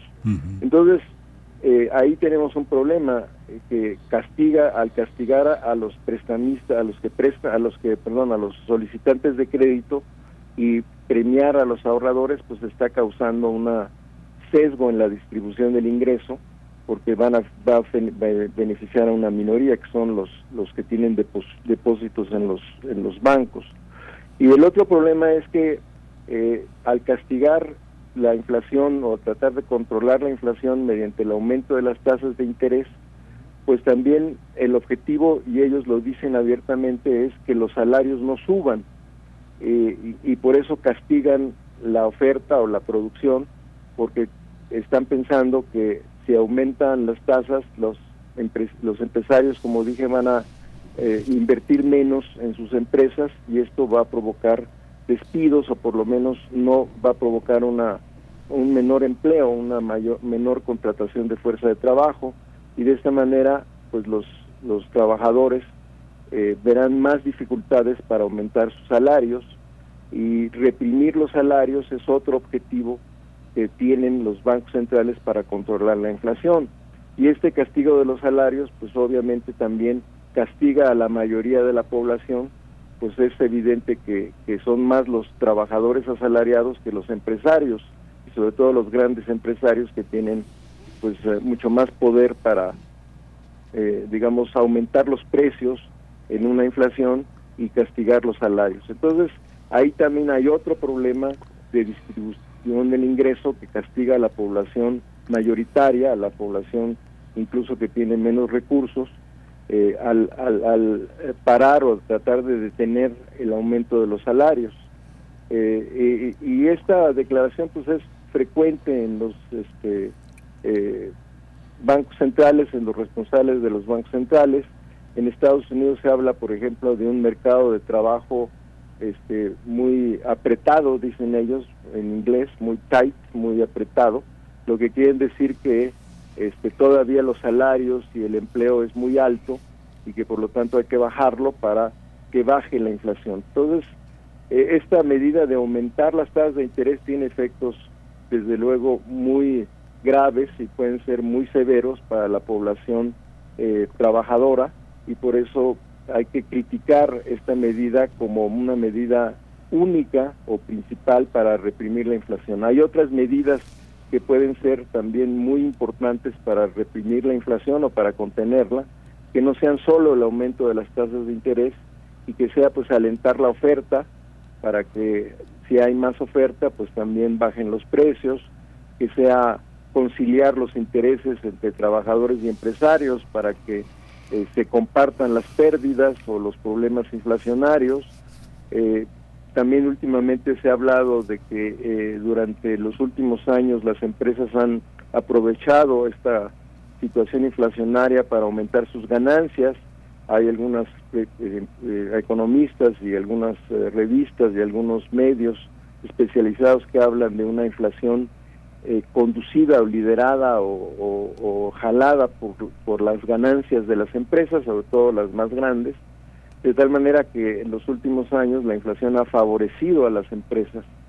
Entonces, otra medida que podría ser útil para combatir la inflación, pues es hacer un pacto conducido por el gobierno, sentar a las partes y tratar de, de que eh, no solamente ganen las empresas, sino también los trabajadores, eh, y esta sería otra medida de política económica que ayudaría tanto a controlar la inflación como a repartir más equitativamente los daños por esta inflación. En fin, la experiencia ha demostrado que, que aumentar la tasa de interés como única y fundamental medida para reprimir la inflación, pues tiene muchos vicios o muchos efectos eh, contrarios a los intereses de los trabajadores y de la mayoría de la población y por lo tanto hay que seguir reflexionando sobre el fenómeno de la inflación, cómo se produce, en, qué medida, en qué circunstancia y cómo podemos combatir la inflación, que sí hay que combatirla, pero no solo a través del aumento de las tasas de interés y sobre todo de aumentos tan drásticos como han sufrido estas tasas en los últimos en el último año, en los últimos meses, que han sido subidas muy muy elevadas y ahora pues, pues, mantenemos todavía esa preocupación porque como dije eh, eh, y como ha salido en los medios pues eh, los responsables de tanto de la Reserva Federal o el Banco Central de Estados Unidos como en México pues han dado a entender sobre todo en Estados Unidos que seguirán aumentando las tasas de interés y por lo tanto el peligro de una recesión en Estados Unidos y de paso a nivel mundial y en particular en México pues sigue presente entonces hay que seguir reflexionando sobre este asunto eh, eh, eh, para evitar o para pensar en otras medidas que no sean solo el aumento de las tasas de interés, sobre todo tan fuertes para reprimir la inflación. Este es el problema que estamos viviendo ahora y bueno, como ya hemos comentado, pues muchos coinciden en que la inflación no viene de un exceso de demanda, de que mucha gente tenga dinero para comprar, sino por problemas de oferta, debido a la guerra en Ucrania, debido a, la restricción de, energía en muchos países que ha subido sus precios, en fin, a otro tipo de problemas que, que no vienen del lado de la demanda, sino del lado de la oferta. Y esto es muy importante entenderlo porque entonces si reprimes la demanda, pues estás tomando la medida equivocada porque esa no es la razón de la inflación. La razón de la inflación viene del lado de la oferta, es decir, de la producción que se ha visto afectada por acontecimientos mundiales como la guerra en Ucrania y el aumento en los precios de los energéticos, etcétera. Entonces, todas estas reflexiones que pueden ser muy complejas, pero creo que es importante hacerlas y darlas a conocer, pues para para ver si hay otras salidas que no sea el aumento de las tasas de interés, que es el problema central que tenemos que discutir. Esta, eh, hace hace unos, años apareció un libro que se llama La historia sin fin, eh, un trabajo de Gabriel, de, José Gabriel Martínez eh, González, el, debate por el salario mínimo, donde examina varias de las tesis de Cartens. Y me llamaba la atención que, que, que, fuera un libro, un trabajo publicado por el ITAM, porque finalmente varias de las tesis varias de las falacias que el gobierno federal desde la Secretaría de Hacienda y desde el Banco de México ha exhibido tienen que ver con una justificación mm, más política que social. Y e, era interesante, no sé si nos podía explicar, eh, profesor, esta, esta idea del el argumento que exhibía Cartens en su momento de eh, que el Banco Central estaba forzado a emitir dinero cuando había un incremento de salarios y de pronto, bueno, este investigador em, emite una hipótesis pensando que eh, eh, este análisis estadístico de causalidad solo mide algunos eventos cuando ocurren antes que otros y no en un análisis contrafactual, donde uno pudiera pensar que hubiera ocurrido con la inflación si ante un incremento en salarios el Banco Central hubiera mantenido sin cambio el crecimiento del dinero. Todo esta todo este juego con el dinero bajo una óptica como la que tiene el gobierno federal ahora ¿Cómo funciona? Eh, no sé, yo de pronto, perdón que haga este apunte, pero pienso en lo que significa en el término de la inflación el control de precios. El control de precios, no sé, si uno entrara a un supermercado en el que solo hubiera productos controlados bajo este paradigma, eh, sería un mercado muy pequeñito, ¿no? Pero uno entra a un mercado donde generalmente eh, por dos productos que tienen los precios controlados uno puede observar y desear y desear este, 40 productos que no lo tienen, ¿no? Y que incrementan mes a mes su precio, ¿no? No sé, pienso el kefir, por ejemplo, o, ciertos quesos, ¿no? Cierto, o sea, ciertas cosas, ciertos este, jocoques, ¿no? que, de pronto están en áreas gourmets, ¿no? Cafés, este, cafés de grano, este, este, ¿cómo, ¿cómo funciona esto, profesor? Bueno, es una pregunta muy interesante, aunque un poco compleja, porque tocas varios asuntos.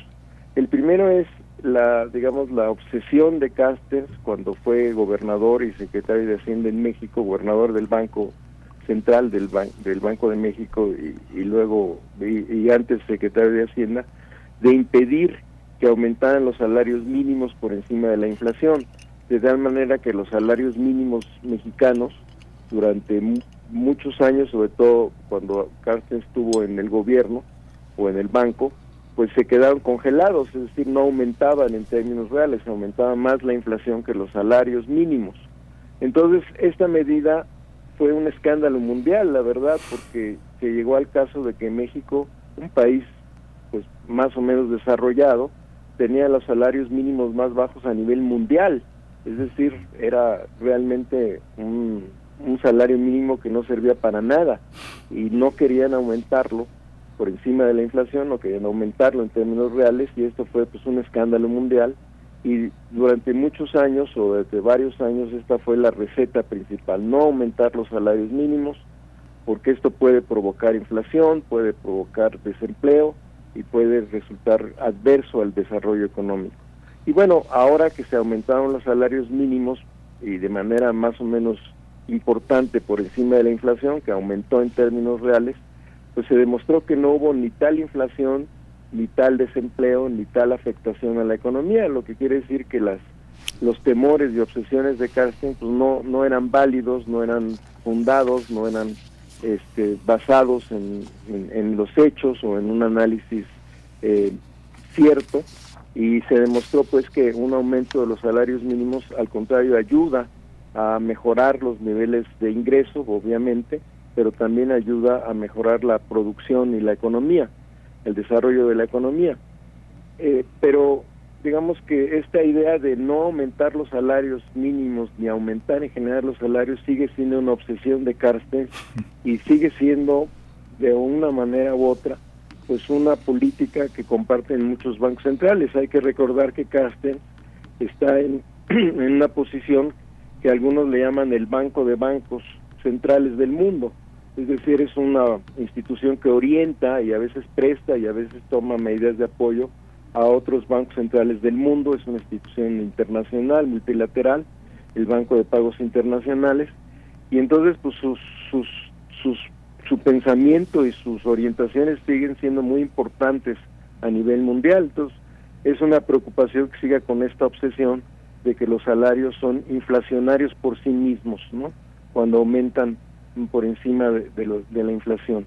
Entonces, esta es una primera preocupación. La segunda es lo de los precios controlados, que yo creo que sí hay que tomarlo con cuidado porque algunos algunas medidas de control de precios pues no han funcionado eh, de tal manera que pueden crear escasez en los mercados en lugar de mejorar la oferta de productos por eso la, cuando hablamos de control de precios pues tenemos que ser muy selectivos eh, muy eh, enfocados en aquellos mercancías que pueden realmente tener un mejor control eh, si eh, además de, medidas eh, que tome el gobierno para controlar los precios, pues se toman otras para alentar a los productores que produzcan más, que por ejemplo si tienen problemas de abastos se, se traten de resolver. Por ejemplo, el precio de la tortilla a veces sube porque aumentan los precios del maíz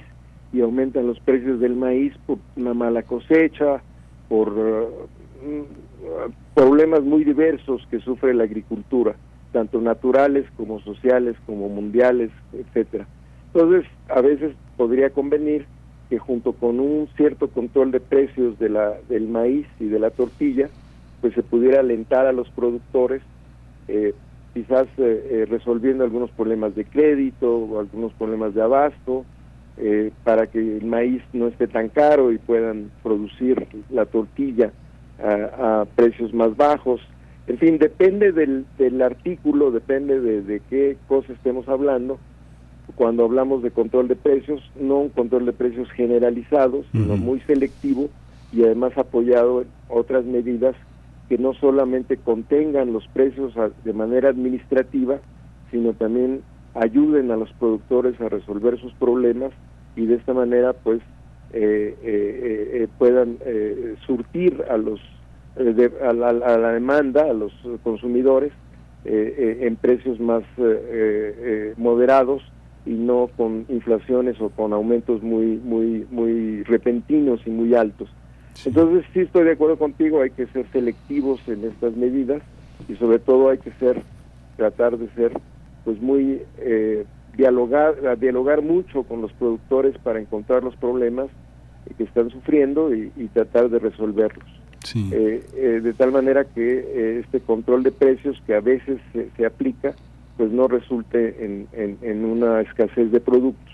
Y sobre todo, pues desde luego hay productos de primera necesidad que son más importantes que otros, como tú dices, que realmente no tendríamos por qué controlar los precios, pues simplemente eh, hay algunos productos que no son necesariamente alimenticios, sino de otro tipo, pues que, tendrían que ser dejados a, más bien a, al, juego de la oferta y la demanda y, más bien fijarse en aquellos bienes o, mercancías que son de primera necesidad. Como dije, el caso de la tortilla pues es muy importante, pero hay otros alimentos que, que sí deben ser, eh, digamos, eh, objeto de una política del gobierno para evitar alzas de precios muy muy repentinas y muy altas. Pero esto tiene que ser parte de una política económica pues muy muy selectiva, como dije, muy muy cuidadosa. Sí.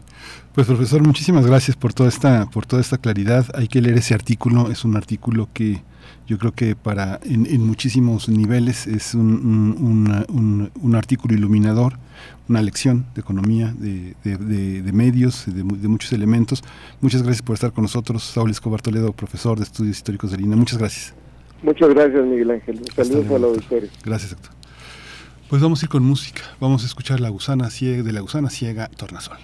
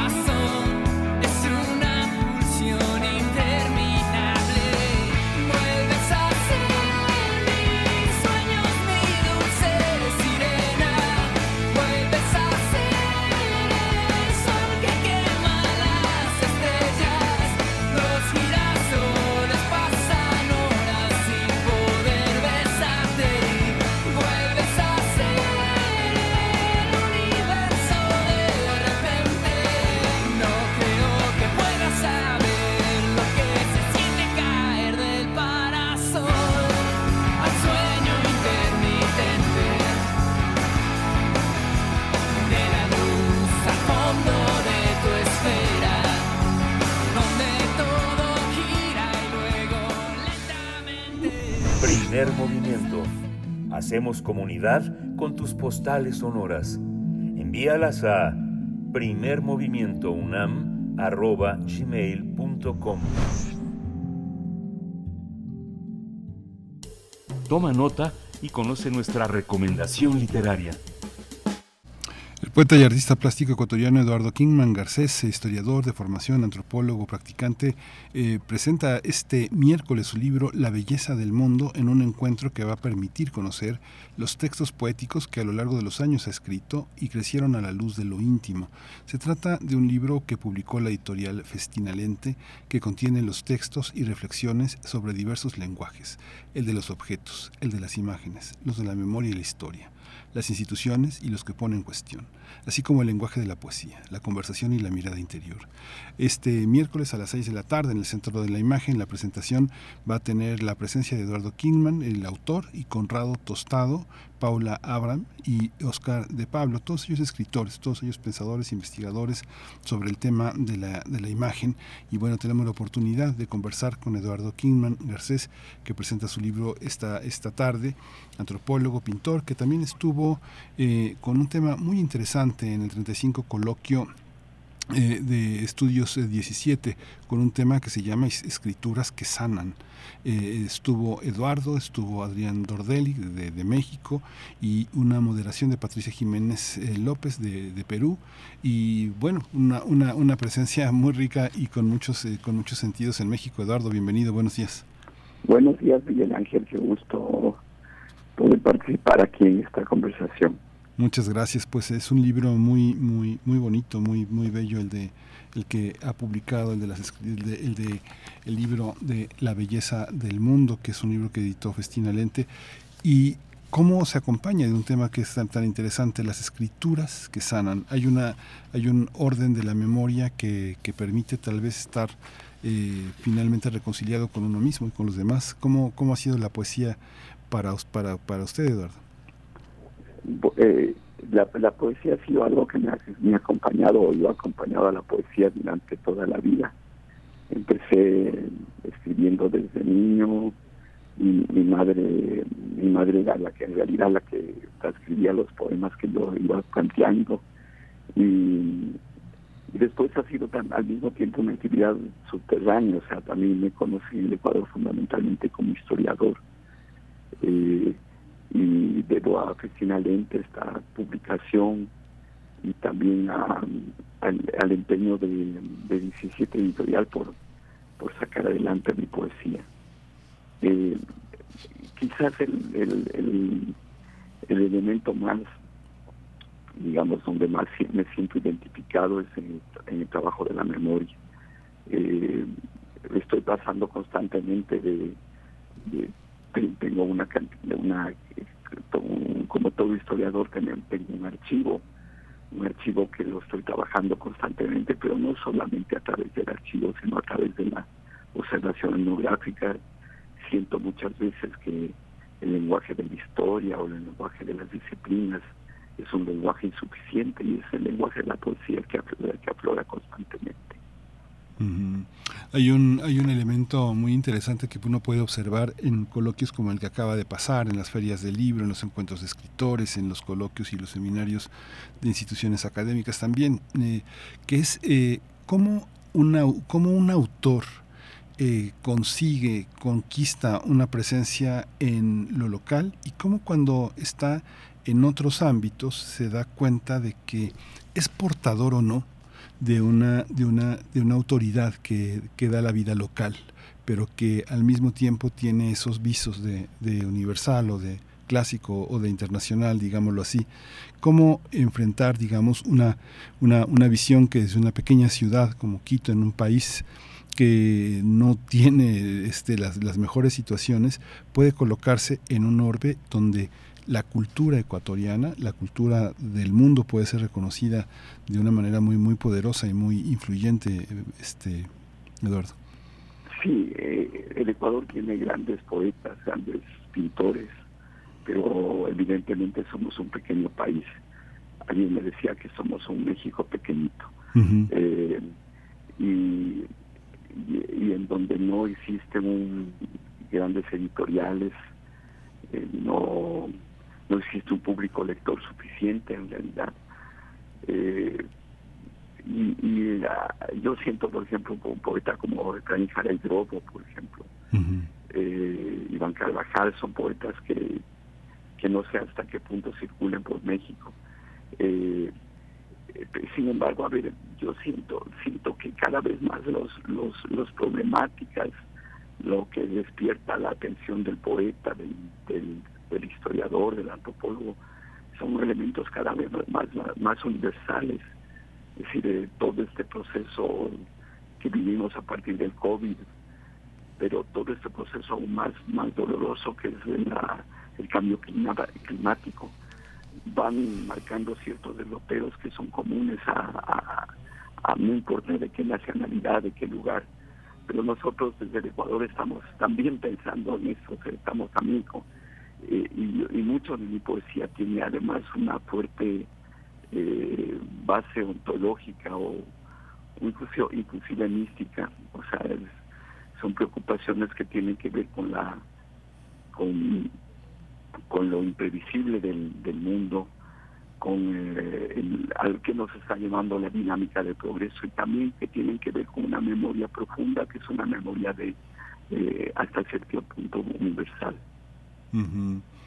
Fíjese que yo no sé, digo, muchos nombres que circulan en nuestros países no circulan en otros, ¿no? Hace muchos años un cronista, un escritor que es muy conocido en, en México, Carlos Monsiváis, había ido por primera vez a Ecuador y había ido a Lima, ¿no? Entonces se regresó a Ecuador y, ¿qué tal Ecuador? ¿Qué tal, qué tal Quito? ¿no?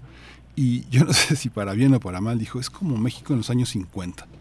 Y, era una, una eso, esa afirmación lo hizo en los años 90. Pero eh, pensar que eh, eh, Quito era como México en los años 50, yo no entendía muy bien en qué consistía, si era un paisaje, si era un clima intelectual, si era un sentido de la ciudad. Cuando uno está, por ejemplo, eh, en, Francia y regresa eh, y está después en México, 10 años después, se da uno cuenta de que muchas de las cosas que se vivían eh, hace 10 o 15 años en Francia en temas de movilidad, de cuidado ambiental, de todo, se empiezan a vivir en nuestro país. ¿Qué significa estar a tiempo? ¿Qué significa, qué han significado para, para, para usted, Eduardo, todos estos viajes, todas estas cartografías? ¿Dónde coloca al Quito de hoy? Pensando en que hay una extraterritorialidad del creador que ya ni está en Quito ni está en, ni está en otras partes, sino está en un territorio pues más de imaginación, de crítica y de creación, ¿no? Sí, yo diría que eh, los poetas, ah, historiadores, antropólogos de mi generación hemos vivido eh, un proceso de transformaciones muy, muy al mismo al mismo tiempo que muy lentas durante que podrían llevar a caracterizar a, Quito como una ciudad del pasado. A mí me da la misma sensación, por ejemplo, cuando voy a la, ciudad de La Paz, o me daba la misma sensación. Eh, una sensación que, que, que en mi caso tiene mucho de refrescante, ¿no es cierto? Estar en, un lugar como Potosí, o sea, en, encontrar personajes que ya no veo en el propio Quito eh, es, tiene cierta fascinación. Eh, al mismo tiempo hemos vivido, estamos viviendo un proceso acelerado de cambios. Por ejemplo, la cotidianidad en la, una ciudad como Quito era una, una cotidianidad mucho más, más tranquila, ¿no es cierto? Un, ritmo de vida mucho más lento y en donde sobre todo no se manifestaba la violencia. Este rato estamos, eh, hemos vivido en los últimos años un el desarrollo de, potencias muy negativas alrededor, por ejemplo, del narcotráfico. Creo que eso está cambiando nuestra cotidianidad. Eh, estamos como, eh, hay una sensación de miedo en, la ciudad, en, el país en general, porque no hemos estado acostumbrados a ese, tipo de dinámicas, son imprevisibles. Entonces, ¿cómo en medio de todo esto pensar, seguir pensando, ¿no es cierto? Seguir reflexionando, seguir planteando cosas y cómo hacerlo no solo a partir del lenguaje académico, sino en el lenguaje del poético. Es algo, digamos, tengo, tengo la, fortuna de tener su libro, el libro de La belleza del mundo en mis manos y uno se da cuenta de que, bueno, es, es una edición muy, muy, muy bella, muy profesional, de gran conocimiento editorial, pero cuando uno va a encuentros de poesía, en México se organizaba un encuentro que se llamaba Encuentro de Poetas del Mundo Latino y era un encuentro que hacíamos en una ciudad, que se hacía en una ciudad que es Michoacán, que es Morelia, en, en el estado de Michoacán. Y uno se daba cuenta de que de donde sea que vinieran los poetas, eran ediciones pequeñas de sus libros y ediciones muy artesanales. ¿Cómo puede sobrevivir hoy la poesía, eh, comunicarse, formar parte de una red muy amplia? cuando el soporte cuando el soporte ha sido tan frágil y tan y tan minoritario hoy tenemos las redes sociales tenemos las páginas web tenemos muchos intercambios pero cómo lo ha vivido Eduardo yo, yo he vivido una, una doble relación, por una por un lado la, la relación con mi trabajo como historiador, que, que ha, ha, tenido, ha ido ocupando un espacio más universal, porque hay ciertos canales de circulación que son las propias académicas, las, las universidades, son parte del sistema Flaxo. Pero eh, he sentido mucho más duro el tema de la poesía he, visto que digamos que eh, en el caso de un país como el Ecuador, o sea, la, la única posibilidad que habría es de, encontrar canales de publicación eh, internacionales, o sea, me hubiera encantado que el libro La belleza del mundo sea un libro que al mismo tiempo se pueda editar en, en Chile, en México. Ahora estoy, eh, estamos, hemos hecho un proyecto con una antropóloga chilena, Francisca Márquez. Estamos mm, publicando en Santiago de Chile un libro que es, que es interesante, se llama Objetos Sensibles. Mm. Ella hace la parte etnográfica, yo hago la, la parte poética. Vamos a ver cómo va. Pero me parece que es la única apuesta, porque venir con los libritos en, la mano y los distribuyendo es un poco difícil. sí. Pues hay una, hay una, hay una parte que eh, tiene que ver con, bueno, la, la, relación ahora con México, eh, Eduardo Kirchman. Cuéntenos un poco eh, cómo, cómo, cómo ha sido, qué, qué ha significado México en este vínculo creativo, artístico con Ecuador. ¿Cuáles son los puntos que usted encuentra en común y cuáles son las grandes diferencias que le asombran y le, y, le, hacen sentir eh, a, México como un lugar, pues tal vez de asombro, ¿no? tal vez de interés? Eh, hay un campo, de, digamos, tengo yo un campo de interés que es alrededor del tema de la cultura popular. Eh, buena parte de mis trabajos como historiador están relacionados con eso. Por ejemplo, un libro que se llama Los regímenes callejeros, o sea, me interesa el mundo de la calle fundamentalmente. ¿Qué pasa en ese mundo, no es cierto? Y lo, la sensación que he tenido en, en, viajes anteriores a, a, la Ciudad de México, bueno, fundamentalmente a la Ciudad de México, y, la visita actual es una sensación extraña, porque a mí me, maravilla, me ha maravillado siempre la Ciudad de México, o en general México, me ha maravillado siempre por por la cantidad de elementos de la cultura popular que, que, han circulado dentro, de, del mundo de los museos, por ejemplo. Eh, nosotros no tenemos un museo de la del arte popular, por ejemplo, o un maravilloso museo de los juguetes. Mm. Eh, no tenemos esos museos y al no tener una esos museos yo creo que no solo eh, cumplen un objeto de elementos de de museables, digamos, de construcción de objetos museables, sino que cumplen una función en la reproducción de la cultura popular. o sea, me encantó hace unos años ver en el Museo de Arte Popular de Ciudad de México cómo muchos artesanos estaban copiando las imágenes, estaban fotografiándolas y a lo mejor siguieron reproduciéndolas nosotros no tenemos eso y, asistimos a una muerte de, esos elementos de cultura popular. Sin embargo, el ritmo de vida es un ritmo de vida que favorece la reproducción de esos elementos, aunque no sea como objetos de arte. Eh, el ritmo de vida que todavía es dominante en, muchos lugares del Ecuador. Eh, eh, de alguna manera me parece que ha ido desapareciendo en México.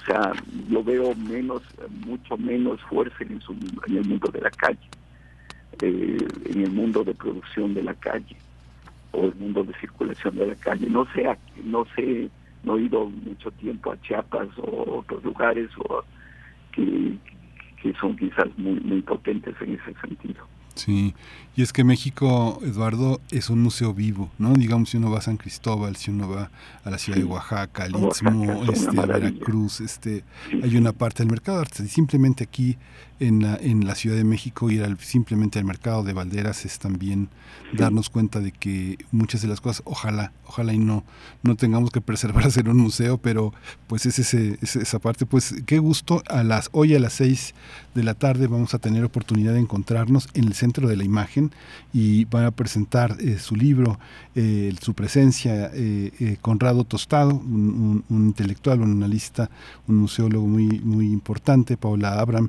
y Oscar de Pablo, va, a estar muy bien acompañado. Le, deseamos lo mejor, Eduardo. Muchas gracias por darse el tiempo de conversar con nosotros. Un abrazo grande. Hasta luego. Muchísimas gracias. Eduardo Kinman eh, Garcés eh, presenta su libro en el centro de la imagen y bueno, les adelanto que lo que vamos a leer hoy en la poesía necesaria es un poema que se llama Poema de Juventud, 32 años, un, poema de Eduardo Kinman que también es antropólogo, pertenece al grupo, a la estupenda Academia de Flaxo, que es eh, un paradigma también de ciencias sociales en nuestro continente. Vamos a ir con, música, vamos a escuchar de La Lupita, Paquita Disco y nos despedimos con esta, con esta, eh, con esta Ah, vamos a regresar a despedir. Seguimos con la, eh, con la eh, sincronía con la radio Nicolaita.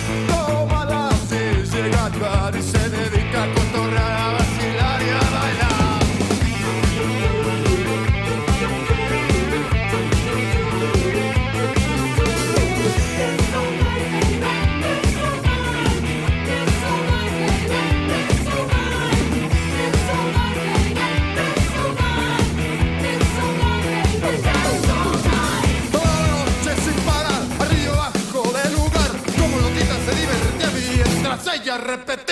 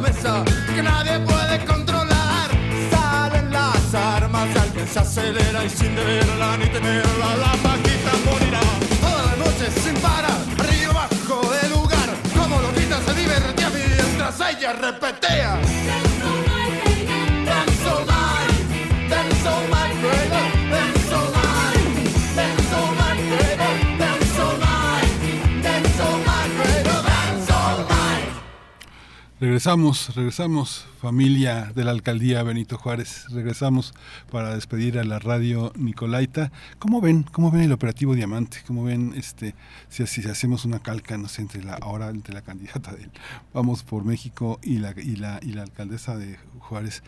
Hay hay muchísimas similitudes. ¿Ustedes las encuentran? ¿Cómo, cómo quienes viven en Cuauhtémoc cómo han vivido esta esta embestida verdaderamente. Hoy estuvo en el, ayer estuvo en el Ángel, este, en este operativo Diamante, luego estuvo en la colonia Juárez.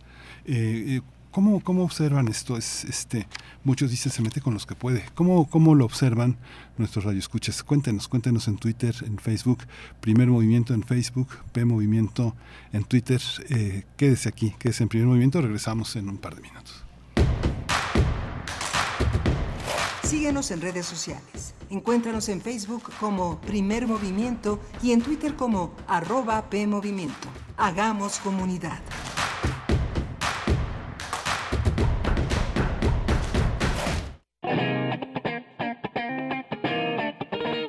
Este es el sitio donde se intersecta toda la música. Toda, toda, toda. Intersecciones. Encuentros de la fusión musical. Todos los viernes a las 21 horas por el 96.1 de FM.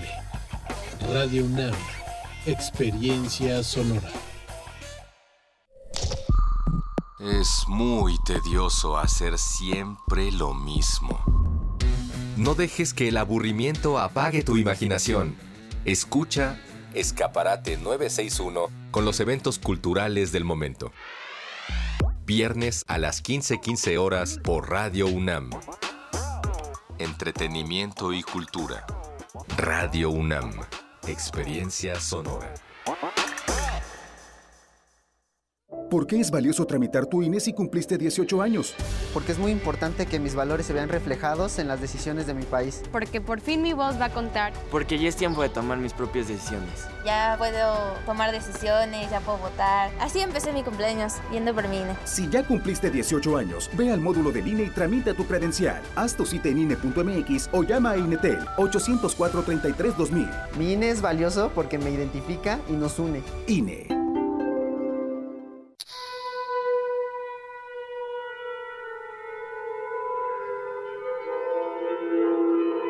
Cuando no bastan las imágenes, las palabras o la música para expresarnos, aún nos queda el origen.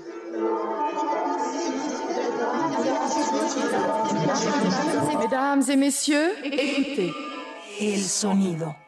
Radio UNAM te invita a ampliar tus recursos estéticos, narrativos y expresivos en su taller Para desbordar el aire. Arte sonoro en la radio y comunicación transmedia. Imparte Emiliano López Rascón. todos los sábados del 12 de agosto al 9 de septiembre a las 11 horas en las instalaciones de Radio UNAM, Adolfo Prieto 133, Colonia del Valle. Informes e inscripciones en cursosrunam.gmail.com La radio ya no como medio, sino como mensaje. Radio UNAM. Experiencia sonora. Encuentra la música de primer movimiento día a día en el Spotify de Radio UNAM y agréganos a tus favoritos.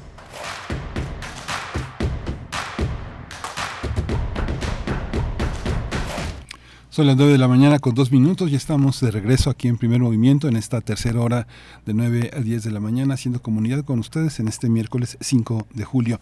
Estamos eh, todo un equipo eh, haciendo posible esta transmisión, Está, estamos de vacaciones, estamos de asueto, es la última semana de transmisión en vivo que, eh, este, bueno, no es la última, espero que no, es la semana que tendremos eh, al aire y tenemos dos semanas que vienen con materiales antologados por Rodrigo Aguilar que ha sido este que han sido eh, seleccionados para que usted tenga una referencia de lo que hemos vivido eh, periodísticamente a lo largo de este primer semestre del año. Vamos a regresar en la última semana de julio, que es el término del asueto vacacional de la UNAM, y regresaremos en vivo como todos los días. Hoy mi compañera Berenice Camacho está en tareas periodísticas eh, de administración, de planeación, y se incorpora el día de mañana este, con, con, con nosotros, con ustedes, y vamos a tener una una hora que viene interesante. Vamos a tener eh, la poesía necesaria, una oportunidad de ofrecer una, una visión de la, de la palabra, de la palabra poética y de la, una selección musical. Vamos a tener Salón de Belleza, la realeza en el vicio, con Cristina Arevalo, va a estar con nosotros. Ella es actriz de la, de la compañía y Araceli Torres, las dos son actrices de la compañía, estas señoras. Y bueno, el vicio que, el vicio que hace del mundo un cabaret ha propuesto esta, esta obra que es el resultado de la dirección de Nora Huerta, un trabajo de una de nuestras eh, dramaturgas, actrices, eh, eh, directoras más interesantes de la, de la actualidad. Yamín Heredia y Ara Torres López forman parte de este elenco que se presentará el próximo viernes a las nueve y media de la noche en Madrid 13, en Coyoacán, haciendo posible que el humor tenga lugar, tenga vida entre nosotros. Así que va a ser muy interesante. Vamos a cerrar la edición de hoy con Nada ocurrió esta noche, una obra de teatro que escribe y dirige Jair Torres Baizábal. Es dramaturgo y director de la, de la obra, así que bueno, vamos a tener la oportunidad de, de escucharlo y de enterarnos de, de qué va este, esta aventura teatral. Por lo pronto, pues nos vamos a la poesía. Es hora de Poesía Necesaria. Como comentábamos en la hora anterior, hoy a las 6 de la tarde en el Centro de la Imagen se presenta la obra de la belleza, la, de la belleza del mundo de Eduardo Kingman Garcés y voy a leer un poema de juventud, 32 años, que forma parte de la belleza del mundo. Vamos a acompañarlo también con esta canción mortal de Atahualpa Yupanqui, Los ejes de mi carreta. Dice, la poesía es difícil, muy pocos la alcanzan. No es poder, tampoco gloria está relacionada con lo que adeudamos, con lo que nos adeudan. El poeta no es un narrador, no hay relato, tampoco un vendedor de imágenes. En lo oscuro es el menos ciego, en el cubo en el que habitamos, en el cubo en el que no nos vemos. Todo viene dado, pero ¿no fuimos creados? Aun cuando pretendamos ver, continuaremos siendo hormigas deslumbradas, continuaremos siendo topos ciegos. Conocemos y olvidamos, comunicamos olvidos. Conocemos y olvidamos, así la poesía, así el olvido. La técnica pretende ir más allá de la promesa, desbroza, divorcia, desbroza, divorcia. La necesidad no está ahí, el hombre ha equivocado su rumbo, en su imprudencia salta al vacío. Hay problemas primigenios que no encuentran explicación. La mayoría de ellos ni siquiera han sido planteados. La ciencia no puede darnos la salida, ella es parte del hombre. Necesitamos una memoria, nuestro espíritu primario puede hacerlo. No se ha movido de su lugar y ha estado percibiendo. Permanece en lo abierto. Aun cuando no comunica, permanece en lo abierto. Otros seres nos habitan, pero se han callado. Otras galaxias, oscuridades, gusanos del universo. Ellos enlazan nuestras manos y nos sueñan desnudos. Un río es un medio protector en el que se comunican las almas. No logramos salir de su cauce, damos vueltas. Vamos hacia ninguna parte, regresamos al comienzo. Recorremos y nos detiene el universo. En un tiempo circular, la luz que cae avanza como serpiente. Yo escribo lo que escucho, lo que se ha dicho siempre. No progreso. Voy a callarme y detenerme. He visto los atardeceres pescándonos con redes de soledad.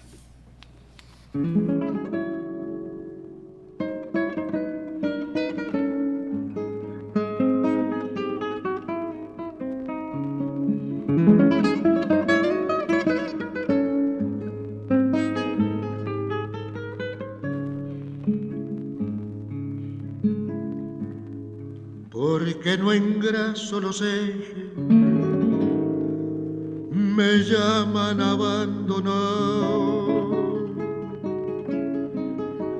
Porque no engraso los ejes, me llaman abandonado. Si a mí me gusta que suene, ¿pa' qué los quiero engrasar? Si a mí me gusta que suene, ¿pa' qué los quiero engrasar?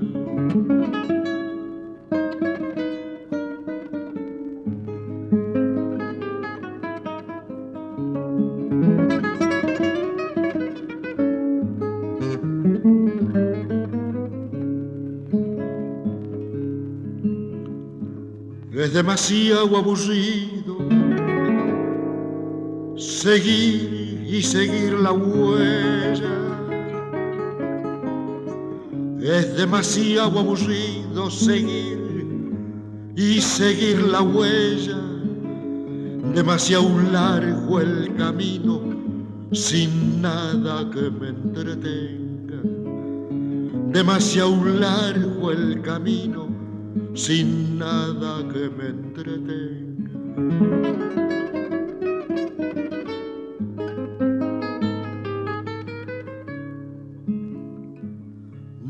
Necesito silencio. Yo no tengo en qué pensar. No necesito silencio. Yo no tengo en qué pensar. Tenía, pero hace tiempo. Ahora ya no pienso más tenía pero hace tiempo, ahora ya no pienso más los ejes de mi carreta. Nunca los voy a engrasar.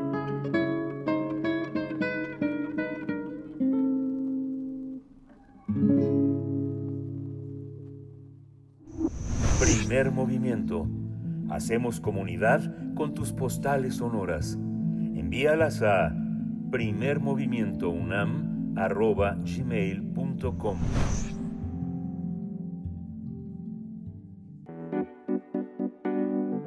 La mesa del día. La ópera, la ópera primera, Salón de Belleza, La Realeza, donde la plebeya que entra se convierte en condesa, es presentada por la compañía de teatro Cabaret Estas Señoras. Se trata de una historia cabaretera que se desarrolla en 1983, donde cuatro mujeres se van a encontrar para nombrar y enfrentar juntas las heridas que les ha dado la idea del amor romántico. El lugar de reunión es el salón de belleza llamado La Realeza, donde se plantea que la plebeya que entra se convierte en condesa. En la charla, las cuatro mujeres hablan de sus expectativas, las falsas ilusiones que les crearon y a su vez se darán cuenta de que en el amor, pues nada es lo que parece. La ópera primera, Salón de Belleza, La Realeza, reúne a cuatro mujeres artistas, pero además destacan por ser activistas, maestras, madres, jóvenes, feministas, disidentes, contestatarias y a todo lo que se pretende normalizar. Están Cristina Arevalo, Nash Casas, Janine Heredia y Ara Torres bajo la dirección de Nora Huerta Sí, y de canciones de los 80 tiene como parámetro esta, esta producción. La cita va a ser este viernes 7 de julio en el Teatro Bar El Vicio, bajo la dirección, eh, bajo la dirección de Nora Huert. Vamos a conversar con, con Araceli, con Araceli Torres, ella es actriz de la compañía, ella tal vez incorpore después Cristina Arevalo, quien está también este, apuntada para esta, para esta mañana. Araceli Torres, bienvenida, buenos días. Hola, buenos días. Es un saludo a todos los radioescuchas y muchas gracias por la invitación. Gracias, Araceli. ¿Qué se escucha? ¿Qué se oye desde los años 80, 83? No ha llegado el SIDA, no ha llegado, no ha llegado una, una eh, política de derechos hacia las mujeres, hacia las diversidades sexuales. ¿Qué podemos entender a principios de esos años? ¿Por qué eligieron ese, ese espacio de tiempo? Pues en primera fue una inquietud de todas de hablar de, del tema del amor romántico y pues desde ahí hablando de nuestras propias experiencias y de cómo, cómo hemos sorteado este tema, pues nos hemos dado cuenta que eh, si bien mucho ha cambiado, hay ciertas cosas que siguen siendo grandes temas incluso en la actualidad, ¿no? Entonces, eh, descubrir que era un tema casi que atemporal era lo que nos, nos movió en primer lugar para hablarlo y cuando nos empezamos a hacer como una especie de genealogía de, del tema y de cómo se nos ha inculcado y de cómo se nos ha enseñado a, relacionarnos desde el amor con otras personas, pues nos hemos dado cuenta que, que la cultura en general ha, ha, aportado mucho a nuestra percepción del amor romántico, ¿no? Y cuando pensábamos en, bueno, pero nos gustaría hacerlo con música o con teatro o, o solamente con un medio en específico, ¿cómo lo haríamos? pues pensamos inmediatamente en todas estas canciones de los 80 que, que, que criaron a toda una generación y que siguen escuchando las generaciones más jóvenes y que son durísimas de escuchar cuando, cuando ya las ves con estas este, gafas violetas que bueno en algunos en algunas corrientes del feminismo le llamamos así que son unas gafas con las que ya ves el mundo y puedes identificar las violencias y nombrarlas de otra manera. Entonces cuando escuchas esas canciones con, con estas gafas dices madre mía eh, en qué momento nos enseñaron que, el amor era pues soportar que te, que te engañaran, que te mintieran, que te violentaran y, y, tú seguir porque pues el amor lo puede todo, ¿no? Y el amor lo resiste todo. Entonces, eh, estas canciones, si bien eh, las seguimos escuchando y nos parecen muy divertidas y llegadoras, pues claro que tienen ahí un punto en el que podemos reflexionar en torno a ellas. Y creo que ese fue como el primer detonante que nos llevó a, a situar la obra en esta época. Sí, qué interesante. Ya está en la línea Cristina Arevalo, también actriz en la compañía. La presento. Buenos días, Cristina. Buenos días, buenos días. Hola. Sí, sí nos escuchamos bien. Pues bueno, eh, han, han, pasado muchas cosas. Le, le, comentaba a Araceli que situar la obra en los 80 tiene sus riesgos porque mucha gente mucha gente que tal vez frecuenta el vicio y que frecuenta el teatro mucha gente afortunadamente mucha gente tiene 30 años habrá nacido o menos de 30 años habrá nacido en los años 90 pero eh, ya ya este nuestras cuarentonas eh, nacidas en 1983 pues todavía no, no ubican ese ese lenguaje de principios de los 80 que le decía Araceli que todavía no tiene la política de derechos la diversidad y muchas cosas que las personas que tuvimos eh, la vivencia de esos años vivimos con mucho enojo cuando volvimos a ver las, los programas de televisión, las películas que tienen ese lenguaje tan sexista, tan discriminador, donde hay una homofobia, un racismo, un clasismo tan, tan, tan permitidos en las épocas. ¿no? ¿Cómo, cómo, cómo, cómo lo vives tú? ¿Cómo lo vives tú, Cristina, esta, este trabajo, esta producción? Pues mira, eh, a mí me agarró, me agarró en un muy buen momento de, mi vida. Eh, ya había superado algún, algún, estaba superando un rompimiento por ahí.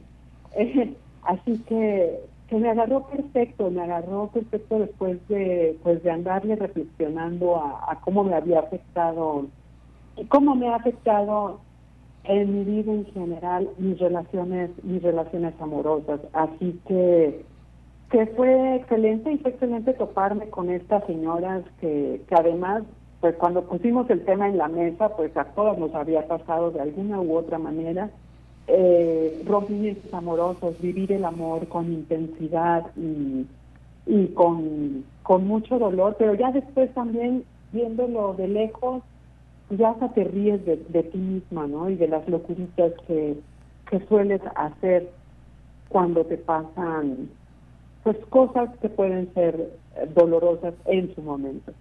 eh, yo creo que ubicarnos en, en los 80, pues mira, yo soy la más grande del, del grupo, eh, así que a mí me cayó como anillo al dedo, pero las compañeras dijeron, pues va de viaje, ¿no? Porque como decía Araceli, las canciones las canciones y muchas de las cosas que, decimos, pues no eran ajenas, no eran ajenas a su generación. Así que, pues cayó muy bien. Yo he invitado a algunas personas más jóvenes y, también se enganchan porque no son canciones, o sea, son canciones que todavía se escuchan y que gritamos a todo pulmón. Así que, pues de esa manera me agarró Sí, pues imagínate, yo conozco gente que sabe todo el repertorio de Yuri y de Amanda Miguel. ¿eh? O sea, hay, una, hay, una, hay una cosa así, Araceli, Araceli, bueno, hay una, hay, una, hay una, hay una parte en la que yo no sé si existen como desfases, ¿no? Yo pienso, no sé, cómo, no sé, en los 80, eh, digo, de las, las herramientas para, por ejemplo, alaciarse el cabello, chinárselo, pues están desde el siglo pasado, ¿no? Tal vez eh, los primeros alisadores son de principios de siglo, pero hoy tenemos de turmalina, de titanio, de cerámica, este, planchas de, de vapor, de iones con calor infrarrojo, en fin, eh, tipos de peine que ya este, están en las peluquerías ya como herramientas del peine de púas, el, para desenredar, el corte, el de mango largo, toda esa, toda esa, toda esa herramienta y todo ese vocabulario, digamos, para ir a ponerse eh, guapa para los 15 años, para este, la boda de la amiga, toda esa irse a comprar un vestido que no hayan visto en ninguna otra fiesta, este, eh, ir acompañada de un amigo sola, este, ¿cómo, cómo se observa toda esta parafernalia alrededor de una ritualidad social de lo femenino que todavía está en el, en el lenguaje corporal y objetual de lo, del, del amor romántico, Araceli. Pues sí, justo cuando estábamos, cuando ya teníamos el tema de la obra y empezamos a dilucidar de qué queríamos hablar, pues pensamos, ¿no? ¿Cuáles son estos lugares en los que las mujeres tienen este buen pretexto socialmente incluso bien visto para, para juntarse, para hablar, para despepitar y desahogarse. Y dijimos, pues claro, el salón de belleza, porque en, en el caso de, de la obra, pues el salón de belleza es un es un lugar que frecuentan las señoras bien de la época, ¿no? Eh, las que no necesitan necesariamente, valga la redundancia, de, de una de un acontecimiento especial como los 15 años, una boda, como bien decías, sino por el simple gusto de de verse bonita y después darse cuenta que no es necesariamente un gusto o bien es un gusto adquirido, sino incluso llegan a pensar, bueno, ¿no será todo esto una imposición social también? De que tengo que verme bien todo el tiempo, de que no puede estar un pelo fuera de su lugar porque vaya a ser que me vaya a ver otra persona y desde ahí me juzgue. Entonces, este, este lugar, el Salón de Belleza, nos pareció como el mejor lugar para hacerlo, para, para hablar de, pues, ay, claro, este, ¿qué te vamos a hacer hoy? De todas las cosas que te podemos hacer, ¿qué, qué, a, qué vienes hoy? Ya sé cuánto que no te veíamos, como dos días que no te veíamos, ya es mucho tiempo. Este, o en algún momento eh, los personajes llegan a decir, bueno, a mí me gustaría tener el pelo así o vestirme así, pero pero no puedo porque tengo que ser femenina, tengo que verme femenina, tengo que, que ser la imagen que esperan de mí.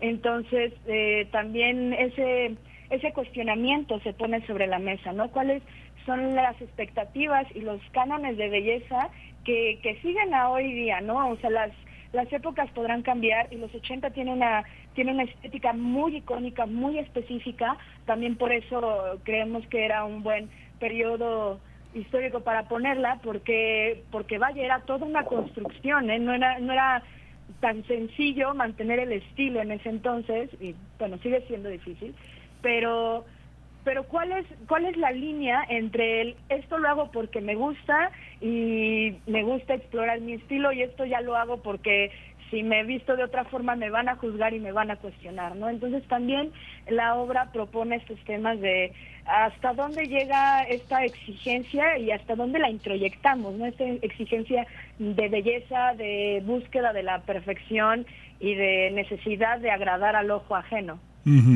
Fíjate, fíjate, este, Cristina, que bueno, pensaba, pensaba en qué, qué películas eh, viejas y recientes tenían un, un, ambiente así, donde desde el salón de belleza se, se, da toda una, perdón por la palabra tan pomposa, pero una epistemología, ¿no? Pienso en el marido de la peluquera, por ejemplo, pienso en esa película tan interesante que, que dirigió Leconte y pienso en, en, en, el, en el peluquero romántico también, eh, pienso, pienso en esta película, el peluquero romántico, eh, no sé, tuvo muchas vistas, de Iván Ávila, es una, un, una película muy reciente, de 2016, pero pienso, por ejemplo, que a ustedes, a ti, eh, Cristina, te tocó Shampoo, ¿no? Digamos de este sí. hasta a unos años de este a unos años de ser una película de la, del 83, es una película, si no me acuerdo mal, de, creo que del 75, que dirigió Hal Ashby con la música nada menos que de Paul Simon. ¿Cómo, cómo se observa, digamos, este, este espacio, el salón de belleza? ¿Todos los salones de belleza son iguales? No, bueno. Este eh, no, por supuesto, el del, el del vicio no. Pero este, hay una, hay un rasero para ellos. Hay un, perdón, un rasero, hay una, hay una homogeneidad de los salones de belleza o son distintos. Pues mira, este salón de belleza es el clásico que incluso hasta tiene tu aquanet para, para peinarte, ¿no? ¿Te acuerdas de la aquanet sí, claro. ochentero, ¿no? eh, si bien no tenemos tanta parafernalia como ahora hay, Sí. Pero sí tenemos esta, eh, pues tenemos estas, ay, ¿cómo se llamaban? ¿Cómo les llaman? ¿Las secadoras? Las coquetas, las secadoras esas que parecían sí. eh, cabezas de marciano que te metías y a lo mejor te transformaban el cerebro. Están estas, bueno, las secadoras, por supuesto, las tenazas que yo no sé ni siquiera si, si, todavía, se, utilizan. Sí, sí, sí. Eh, tenemos, pues es, es, es un salón de belleza sencillo, pero pero correcto, pero bien puesto, pues, ¿no? Sus coquetas, sus secadoras, su apanet, eh, y, vamos a hacernos el, eh, el crepé, eh, esos, el, sí, el crepé, el manicure, el pedicure, ¿no? Lo clásico. Eh, eso sí, es un salón de belleza en donde confluye tanto la señora, pues es un salón de belleza clase mediero, pero en donde también aterriza la señora de las lomas. La señora de las lomas, en donde encuentra ahí un lugar seguro. Un lugar seguro para hablar también de sus problemas, de sus problemas con las hormonas, de sus problemas eh, con su marido, de sus problemas en general, ¿no? Sí. ese, es el espacio de salón de belleza la realidad. Sí, es muy interesante porque además, bueno, si quien, quien vea un, salón de belleza en una colonia popular, pues generalmente es como una pecera o tiene cortinas transparentes, pero eh, todo, todo, todos los, eh, todos los aperos para el salón de belleza de las clases más altas se convirtieron en spas, ¿no? Digamos, la gente cierra, cierra las puertas, ¿no? cierra las puertas a esa intimidad que en las colonias populares, o sea, uno, uno identifica los salones de belleza en las colonias populares sin ninguna dificultad, ¿no? Es algo como, esa, esa, esa, es algo muy teatral también, ¿no? ¿Cómo, cómo, lo construyen también ahí? Que a mí este salón de belleza, yo viví en mi infancia y adolescencia en Ciudad Satélite, así que ya te podrás imaginar, este salón de belleza me recuerda mucho al que yo iba desde pequeña, ¿no? Me recuerda muchísimo. Celia me recuerda a mi, a mi peluquera Toña, que era la que me hacía mis cortes de pelo. Antes de que estos salones se convirtieran en eso que estás diciendo, en, los espacios. ¿Tú cómo lo ves, Araceli? Sí, este, justo cuando pensábamos en la estética del, del salón de belleza, pues lo tratábamos de hacer un espacio que fuera eh, pues sí, que invitara a estar ahí, que fuera cómodo, que fuera muy lindo en la, como en la más eh, pura expresión de la palabra, lindo, muy, vaya, como entre un kitsch, pero un lindo, pero un refinado, pero vaya, nos vinieron muchas cosas a la cabeza. Eh, también en algún momento cuando veíamos la escenografía ya, ya lista, decíamos, ah, híjole, esto parece salido de escena de Almodóvar, pero nos encantaba, este, porque era colores y demás. Y, y cuando la gente lo veía en las otras funciones que hemos dado, pues también las personas que, que lo llegaban a ver decían, no, este, sí, sí me remite a esos salones de belleza donde, donde todo tenía un porqué de estar ahí, aunque pareciera atiborrado de cosas o muy sencillo en algunas, eh, se invitaba a estar ahí y invitaba a sentirte apapachada y de, ay, aquí sí me van a escuchar, aquí sí me voy a sentir acompañada. Y es que es muy interesante, bueno, si uno piensa también en las intervenciones que tiene el cuerpo, digamos, lo mejor del, del mundo del cabaret, de, las, eh, de lo mitologizado en el cabaret, por ejemplo, no tuvieron la oportunidad muchas de las eh, muchas de las vedettes de tener por ejemplo modificaciones en su cuerpo como los implantes mamarios. El primer implante mamario no recuerdo si es en 1961 o 1962 pero se popularizan a mediados de los 70 donde ya los 80 son el imperio de las transformaciones para las entre comillas artistas que pueden ponerse implantes mamarios y transformarse el cuerpo ponerse aditamentos en los labios achicarse las orejas este toda esa todo eso que no tiene que ver con lo que tal vez están ustedes pensando que es fundamentalmente una interlocución. Pero me llama la atención, no sé, yo no he visto la obra, espero, espero verla el próximo viernes, pero ¿cómo, ¿cómo está dividido entre las que hablan y el peinador que siempre escucha, ¿no? Y que siempre tiene una, una, una opción para que te veas mejor de lo que llegaste, ¿no? O sea, como, ¿quiénes son los que escuchan y quiénes son los que hablan? ¿Cómo está esa interacción? Araceli. Pues en este caso, por ejemplo, mi personaje Celia es, es la dueña del salón de belleza, Mm, ¿no? la que escucha. Y entonces es, es la persona que, que escucha, que se sabe los secretos de todas, que en cualquier momento si alguien le preguntara qué le pasa a tal o cual clienta, ella sabe y sabe con santo y seña de en qué día pasó, cómo pasó y qué pasó después, incluso aunque ella no lo haya visto. Entonces, eh, cuando llegan las clientas, eh, pues es, es esta relación, ¿no? De eh, tú sabes todo de mí y, no sé yo, y incluso puede que yo no sepa nada de ti. Entonces, eh, cuando estas interacciones entre clienta y este y estilista se dan, pues sí son de mucho acompañamiento, pero al mismo tiempo eh, hay clientas que entre ellas no quieren que se sepa la información, ¿no? Entonces, cuando, cuando llega el personaje, por ejemplo, de Dolores, eh, me pide eh, a regañadientes, no digas lo que sabes de mí, por más que te pregunten, por más que te estén diciendo qué está pasando, no lo digas, porque yo te lo confesé a ti. Y, y ahí es donde, por ejemplo, el personaje de, la estilista tiene que decidir si, si lo dice para, para contextualizar a todas y ponernos al tanto de cómo está la situación en la que estamos, o, o se lo guarda, pero sabe que guardárselo tampoco le va a hacer bien a, a la clienta que se lo contó. Entonces, estas relaciones se vuelven en un momento tan íntimas que, que ya es como de, bueno, vamos a desahogarnos todas. E incluso yo, estilista, les voy a contar lo que jamás les he contado porque no es mi papel el de hablar, pero hoy sí. Entonces, eh, estas interacciones pues suelen ser bastante vertiginosas en la obra, pero al mismo tiempo bastante cálidas. Ujú. ¿Tú cómo lo qué, qué personaje tienes, Cristina? ¿Qué te, qué te- qué te toca soy, hacer? pues mira, yo soy la Kiki de Corcuera, ¿no? Yo soy una señora fina, fina, fina, fina, Finísima. fina, pero con un gran secreto. No te lo voy a decir para que vayas a ver la obra, Sí, sí, sí, pero no me es lo un gran secreto que se va a develar ahí y pues va a ser la gran, una gran sorpresa. Y cuando lo sepa, cuando lo sepa tampoco lo puedo contar. Claro que sí, cuando ¿Sí? lo sepas Ok. lo puedes contar.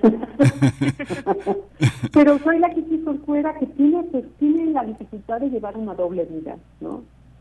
Ajá, ya se ven, ya es gelatinas de niña. Sí, sí, una doble vendía gelatina. vendía gelatinas de chiquita y por eso llegué hasta las lomas. No, no es cierto. Este, pero, Ajá. pero sí, pues es una señora muy, pues según ella, muy elegante. Y, y llega al salón de belleza también a platicar. Y también llega a hacerse el manicure, pedicure, crepé, todo, ¿no? Eh, pero tiene, tiene, les cuenta estos, llega un momento en el que les cuenta estos secretos y como soy la mayor, pues también les doy algunas lecciones. Sí. Algunas lecciones que les van a ayudar mucho en su vida, en su vida. Sí, es que de, de alguna manera, digamos, muchas de las cosas que se han logrado uh, vivir con la, con la aceptación, con el afrontamiento de, eh, de, de territorios de bisexualidad, yo recuerdo muchas personas importantes, analistas, antropólogos, que decían que las personas bisexuales eran que no estaban definidas, que no sabían lo que querían, o, este, o, o- o la, o, la, o la ruina familiar que significaba que alguien saliera del closet, ¿no? Hay muchos, hay muchos elementos que, que, no están en esos años, que se sufrió muchísimo, que los secretos eran verdaderos secretos torturantes, ¿no? Y, y, y el tema también de ser, de ser, de ser mujer y el tema de la fidelidad, infidelidad, deseo, desamor, ¿cómo, cómo se resuelve? ¿Cómo, cómo está en esos años, eh, Araceli? Pues vaya, eh, cuando nos dimos cuenta que, que la íbamos a citar en esos años y platicándolo porque eh, yo soy la más joven de la compañía, entonces a mí esos años precisamente no me tocaron como tal, pero pero platicándolo con mis compañeras, platicándolo con otras mujeres que nos rodeaban, pues eh, el cuento tristemente a veces era el mismo, ¿no? De pues estabas en una época donde donde esas cosas no se decían, donde aunque fuera un secreto a voces, había una imagen que mantener o un casi que statu quo que mantener y entonces si te pasaba algo, si te dolía algo, pues que bueno, pero te lo guardas porque no los trapitos esos se lavan en casa. Entonces, el el poder eh, analizar por qué no podemos hablarlo, por qué tenemos que mantener estas apariencias, pues sí resulta ser un ejercicio bastante denso a la hora de, de estar en escena.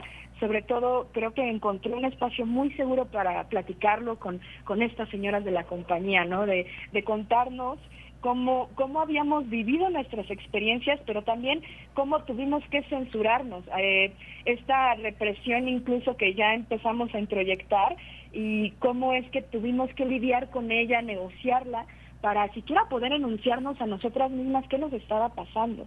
Y pues si eso está pasando ahorita, pues yo no me quiero ni imaginar qué era lo que lo que pasaba antes, ¿no? Las las mujeres que me rodean sí sí justo coinciden en eso, ¿no? De si te pasa algo, si te están violentando o si no te sientes cómoda, pues te lo tenías que guardar por la comodidad, o sea que el silen tu silencio era la comodidad de los demás. Entonces, en esta obra, pues lo que tratamos de hacer es eso de explorar hasta dónde tendría que llegar una situación para que haya un punto de quiebre y diga, ¿sabes qué? Al carajo las apariencias y la comodidad de los demás, yo no puedo ni ya ni conmigo misma, lo tengo que decir. ¿Y dónde lo voy a decir? Pues con estas mujeres que me están acompañando. es al final también donde Cristina. pues muchas mujeres encontramos salida, ¿no? Al final son otras mujeres que nos pueden acompañar, que nos pueden abrazar, que nos pueden escuchar para poder encontrar salidas a estos a estos vericuetos en los que nos metemos, ¿no? Y a estos enredos y a estos nudos, nudos vitales, yo les llamaría. Sí, fíjate Cristina que, este, digo, yo tengo el privilegio de ser, de ser profesor y estamos hablando de algo que pasó hace 40 años, digamos que está situada la obra en 1983 y, y cómo trazar los puntos que tengan que ver con nuestra actualidad. Yo como profesor de pronto plantea uno temas que tienen que ver con, con los aspectos que estamos conversando y, y, de pronto hay temas que uno, que uno dice, por ejemplo, conserven las contraseñas eh, de sus celulares, su intimidad, su individualidad, no tienen que ser este, controladas por, por su pareja, no tienen que ser juzgadas por los demás compañeros o compañeras que piensan distinto, no tienen que ser violentadas ni insultadas ni, ni, ni, ni en lo físico ni, ni en lo verbal, y se voltean a ver, se voltean a ver los jóvenes entre sí, como diciendo también, él me pidió el celular, él me pidió la contraseña, él me pide la contraseña de mi correo, él decide a qué fiestas voy, con qué amigos hablo y con qué amigos no. Eso lo vivíamos hace 40 años y sigue actual, Cristina. Así es. Pues yo creo que tiene que ver con estas ideas eh, pues un poco judio-cristianas que, que, con las que hemos crecido, ¿no? Eh, eso de el amor lo puede todo, el amor lo soporta todo, aunque creemos de repente que eso ya no está, ya no existe, pero yo creo que, que sí existe y sí lo tenemos requete, requete metido en nuestro, en nuestro ADN. Eh, es tu cruz y debes de aguantar. Eh, el amor, los matrimonios son para siempre. No puedes estar cambiando de novio una y otra vez porque si no, entonces eres, pues, eres una chica de cascos ligeros, como dirían mi mamá en aquellos, años, ¿no? O sea, lo tenemos, lo tenemos metido culturalmente, me parece a mí, ¿no? ¿Tú qué piensas, Sara? Sí, coincido mucho con Cristina, ¿no? Que son estos preceptos que te enseñan de el amor lo tiene que soportar todo y tú eh, dentro de una relación tienes que darlo todo para que esa relación sobreviva y a pesar de todo, a pesar de que te duela, a pesar de ti misma, entonces cuando cuando ves otras relaciones que tienen otros problemas, incluso es como vaya, que es muy fácil identificar a veces las violencias en otras relaciones y desde ahí incluso emitir juicios de valor, ¿no? Pero cuando tú estás inmersa en esas situaciones de violencia, está ya tan normalizado que cuesta verlo y, y sobre todo cuesta salir. Y ahí viene, es un juicio de valor recíproco donde si bien tú juzgas los problemas de otras parejas, también podrían juzgarte a ti bueno, pero si tú también vives violencia, ¿por qué no te sales? Es muy fácil, ¿por qué te dejas? Vaya, entonces empezamos con unas ideas muy extrañas y muy nocivas del amor, de, de que debes aceptar las violencias y que una vez que ya las aceptaste es tu culpa y entonces cómo sales de ahí, pero sí es muy fácil, entonces... Eh, suele ser tan contradictoria a veces la manera en la que vemos el amor y en la que nos relacionamos con las otras personas y bueno, yo no sé si en otras, en las generaciones más jóvenes que la mía siga siendo un estigma, pero al menos en mi generación continuaba siendo un estigma que, que tus padres fueran divorciados, por ejemplo, ¿no? O sea, era, era muy muy mal visto que dijeras, ah, pues mis padres son separados, ¿no? O ya se divorciaron o tal. Ahora, pues justo como decía Cristina anteriormente, uno aprende a reírse de sí misma y ahora mi generación se la vive haciendo memes y diciendo cosas sobre eh, de que ahora está de moda que tus papás estén divorciados y los que sigan juntos, pues qué raros son, ¿no? Ahora los raros son los que sigan teniendo papás juntos. Eh, pero eso viene de todos estos preceptos que nos enseñan, ¿no? De, las ideas preconcebidas que tenemos del amor y, e incluso de las veces que nos han inculcado la culpa. Siento que también ese es un tema que, que nos interesó mucho abordar, ¿no? La culpa de, de sentirnos bien con nosotras mismas, la culpa de denunciar lo que nos molesta, la culpa de, de denunciar las violencias de las otras personas y la culpa de, que nos impone una sociedad de decir, sabes que ya no quiero estar aquí, ya no me siento cómoda, entonces elijo irme, con todo lo que eso conlleva, pero elijo irme. Entonces, pues es como toda esta rebatinga de cosas que discutimos sobre el amor. Sí, y fíjate Cristina que bueno, yo recuerdo, bueno, tú, por supuesto, tú también, eh, las, las versiones, primero eh, la de 1948 que se llamaba Mujer Infiel, que era parte de la canción que se llamaba El Vengador, y, después, eh, en los años 60, Irma Serrano hizo una, una versión de La Martina, que, que, interpretó el Piporro, este, el Charro Abiti, Antonio Aguilar, López Tarso, Lucía Méndez, Jenny Rivera, todos cantaban La Martina. Esta, esta, esta, este corrido donde este, decía que 15 años tenía Martina cuando su amor me entregó, a los 16 cumplidos una traición me jugó. Esta, esta visión de la infidelidad pasó de los 80 como culpa y como estigma a un tema de libertad sexual y de, y de concepción, una concepción distinta, mucho más plural del amor y, tal vez una idea que le dolió mucho a generaciones anteriores, pero que es que el amor acaba, como decía el máster José José, ¿no? ¿Cómo lo ves, Cristina? El amor acaba, el, ya lo dijo el príncipe de la canción, casi todos sabemos querer, pero pocos sabemos amar, ¿no? Sí. ¿Y la infidelidad cómo se juega ahí como mujeres, como discusión de esos años, Cristina? Pues mira, la infidelidad precisamente creo que la, se vive como... Me parece que hay distintas eh, distintas medidas para hombres y para mujeres, ¿no? Mira, eh, yo viví mucho tiempo, muchísimos años en Nicaragua y de ahí mi experiencia con con activismos, activismos de derechos sexuales y derechos reproductivos con jóvenes no es muy diferente de lo que pasaba acá en México, creo, ¿no? Pero sí veíamos el caso de la infidelidad en las mujeres que se vive con muchísima culpa, con muchísimo dolor. Y quien es infiel, la mujer que sea infiel, será juzgada de una manera implacable. En el caso de los hombres, lo que nosotras veíamos era que, bueno, mientras más mujeres tengas, pues más hombres pues más demuestras que eres, eres hombre. ¿no? Me parece que hay distintas medidas para unos y para y para otros. No estoy diciendo que, que siempre sea así, ¿verdad? Pero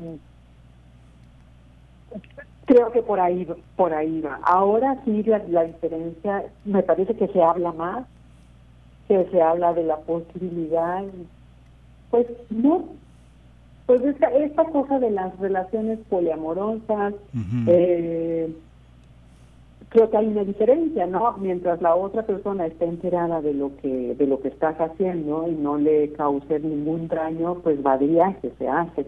Sí. Eh, creo que eso se ha, se ha negociado actualmente de otra forma. Sí, sí, y esa ya se nos da la posibilidad, digamos, que de todo ese universo de que este las que haya personas que no que, puedan decidir no tener hijos, personas que se quieran casar con personas de su mismo sexo, que quieran adoptar este que quieran adoptar un niño personas del mismo sexo. Digamos que esto convierte Salón de Belleza, la realeza en un teatro de orden histórico, de orden indispensable para nuevas generaciones. Yo creo que hay que hacer un esfuerzo, ir el viernes, hacer acercarse a un teatro que tiene estas características, que pone en contexto lo que somos hoy, lo que deseamos, lo que exigimos, todo lo que hemos casi casi abandonado, no totalmente, pero pues les agradecemos muchísimo Cristina Arevalo, Araceli Torres que estén que estén compartiendo toda esta toda esta experiencia dolorosa y festiva con nuestro auditorio, con nuestros radioescuchas. Muchas gracias, Cristina. Muchísimas gracias a ustedes y los esperamos el, el próximo viernes. Gracias, Araceli Torres. Muchas gracias a ustedes por la invitación, a todos los que escuchan, muchas gracias y la verdad esperamos verles pronto este viernes 7, acá los estaremos esperando en su cabaret de confianza, Teatro Bar El Vicio. muchas gracias. Pues nos vamos, vamos a hacer una pausa, una pausa con la tertulia de Chava Flores.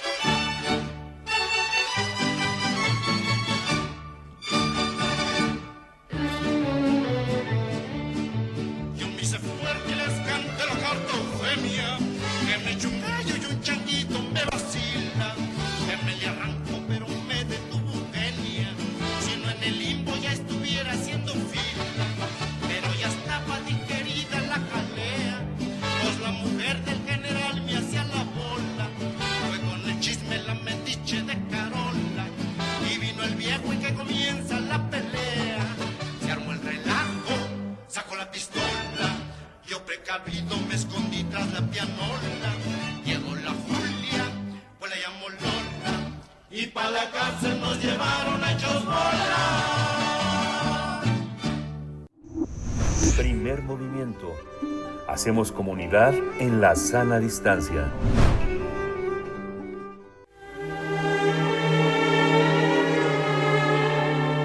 Teatro, teatro, teatro. Corre el telón y disfruta de la función. Justo estábamos hablando del amor romántico y, vamos a presentar Nada ocurrió esta noche, un montaje que se realiza en este gran espacio que es el Teatro La Capilla, un proyecto teatral verdaderamente importante de teatro independiente, de teatro innovador.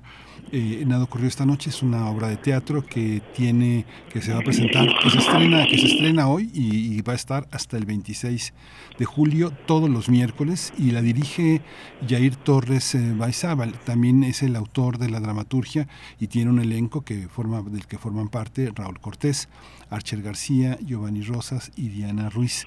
Es una, es una obra que tiene que ver con, con esta mezcla de emociones, de pasiones, de intenciones que se dan en un ámbito cerrado, cerrado y que tiene como, como paisaje, como escenario, una forma de ruralidad que todavía está muy presente entre nosotros. Está en la línea Jair Torres eh, Baizábal y bueno, en unas horas estrenas. Jair, bienvenido, buenos días.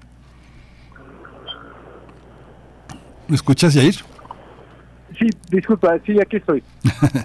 Eh, daba una introducción a lo que es la obra, pero Cuéntanos, cuéntanos, eh, es, es, un elenco más, bueno, más o menos nutrido en la escena, pero hay una vida de tres personajes de origen rural, este es lo que está en la reseña. Cuéntanos de qué va la obra y cuál es el sentido que, que tiene eh, ver para nosotros un, un montaje como este. Claro, Mira, es una obra que trata de un conflicto de familia, es, es, un, es una obra sobre secretos que se guardan los miembros de una familia, como bien decías, es una familia de ganaderos de, de origen veracruzano y bueno, hay una serie de, de, objetivos que no se comparten y estos objetivos van generando eh, estrategias secretas que van minando un poco la confianza de estos miembros de la familia. Es una obra realmente que te quería comentar, tiene una estructura bastante convencional, es decir, está escrita en tres actos, se puede decir, ¿no? En tres partes, su, su inicio, su desarrollo o conflicto y su desenlace, ¿no? eh, también es una obra que tiene muchos elementos culturales del estado de Veracruz y de alguna manera, aunque se trata de un, de un drama, es tratamos de hacer también un homenaje a nuestra cultura veracruzana, específicamente a la cultura del sotavento, eh, a la cultura de lo que todo el mundo conoce como el jarocho veracruzano. Sí, y tienen atrás una, una, una, tradición. Digo, yo no conozco la obra y, y, pues desgraciadamente no, no he tenido oportunidad de ver el trabajo que ustedes han realizado, pero cuando hablas de una estructura tradicional en tres actos significa que si hablamos mucho de la obra la podemos spoilear, pero hay una, hay una parte que, no sé, uno tiene atrás el Teatro de Carballido, las obras de Sergio Galindo, el mundo de Sergio Pitol, tiene el mundo de Hugo Argüelles, no sé, pienso en los gallos salvajes, pienso en el Panteón Rococó, pienso en las amores criminales de las vampiras morales, es más urbana, pero hay una parte veracruzana que tiene que ver con esa, con esa, con esa parte de este de desear eh, la mujer del prójimo, de amores entre hombres que no dicen su nombre, esa, esas corrientes de, de, de bisexualidad, de, de, amor entre, entre hombres que tienen que ver con el poder, la sumisión. Este, eh, eh, cuéntanos un poco cómo, cómo está concebida, por qué, qué es lo que de rural sobrevive entre nosotros, pensando en esa forma de ruralidad que sigue entre nosotros, que, que, es la del Sotavento, pero también la del Istmo y este, muchas claro, otras claro. que llegan a, a, nosotros. Cuéntanos, Jair. Sí, por supuesto. Yo creo que lo que tomamos para la obra eh, respecto a ese, ese aspecto rural que te comento es justamente el ritmo. El ritmo de vida es muy distinto y lo que estuvimos trabajando es que justamente ese ritmo de acción dentro del escenario nos lo marcaba esta profesión es decir, la observación de los animales de, ganado, porque justamente ellos son los que los que marcan la producción de, de un rancho ganadero, los que marcan la reproducción incluso de un, de un rancho ganadero. Y para nosotros fue muy muy curioso, muy interesante acercarnos a ese material porque nos pusimos a investigar y ver justamente cómo cómo cambia el ritmo de vida ya no solo de, de, la provincia a la Ciudad de México, sino dentro de la misma provincia, eh, cada espacio tiene su ritmo de vida, cada contexto social y, y, económico tiene su ritmo de vida y justamente es lo que estamos a, agarrando de, lo rural y de lo ganadero del estado de Veracruz para poner en nuestro montaje. Uh.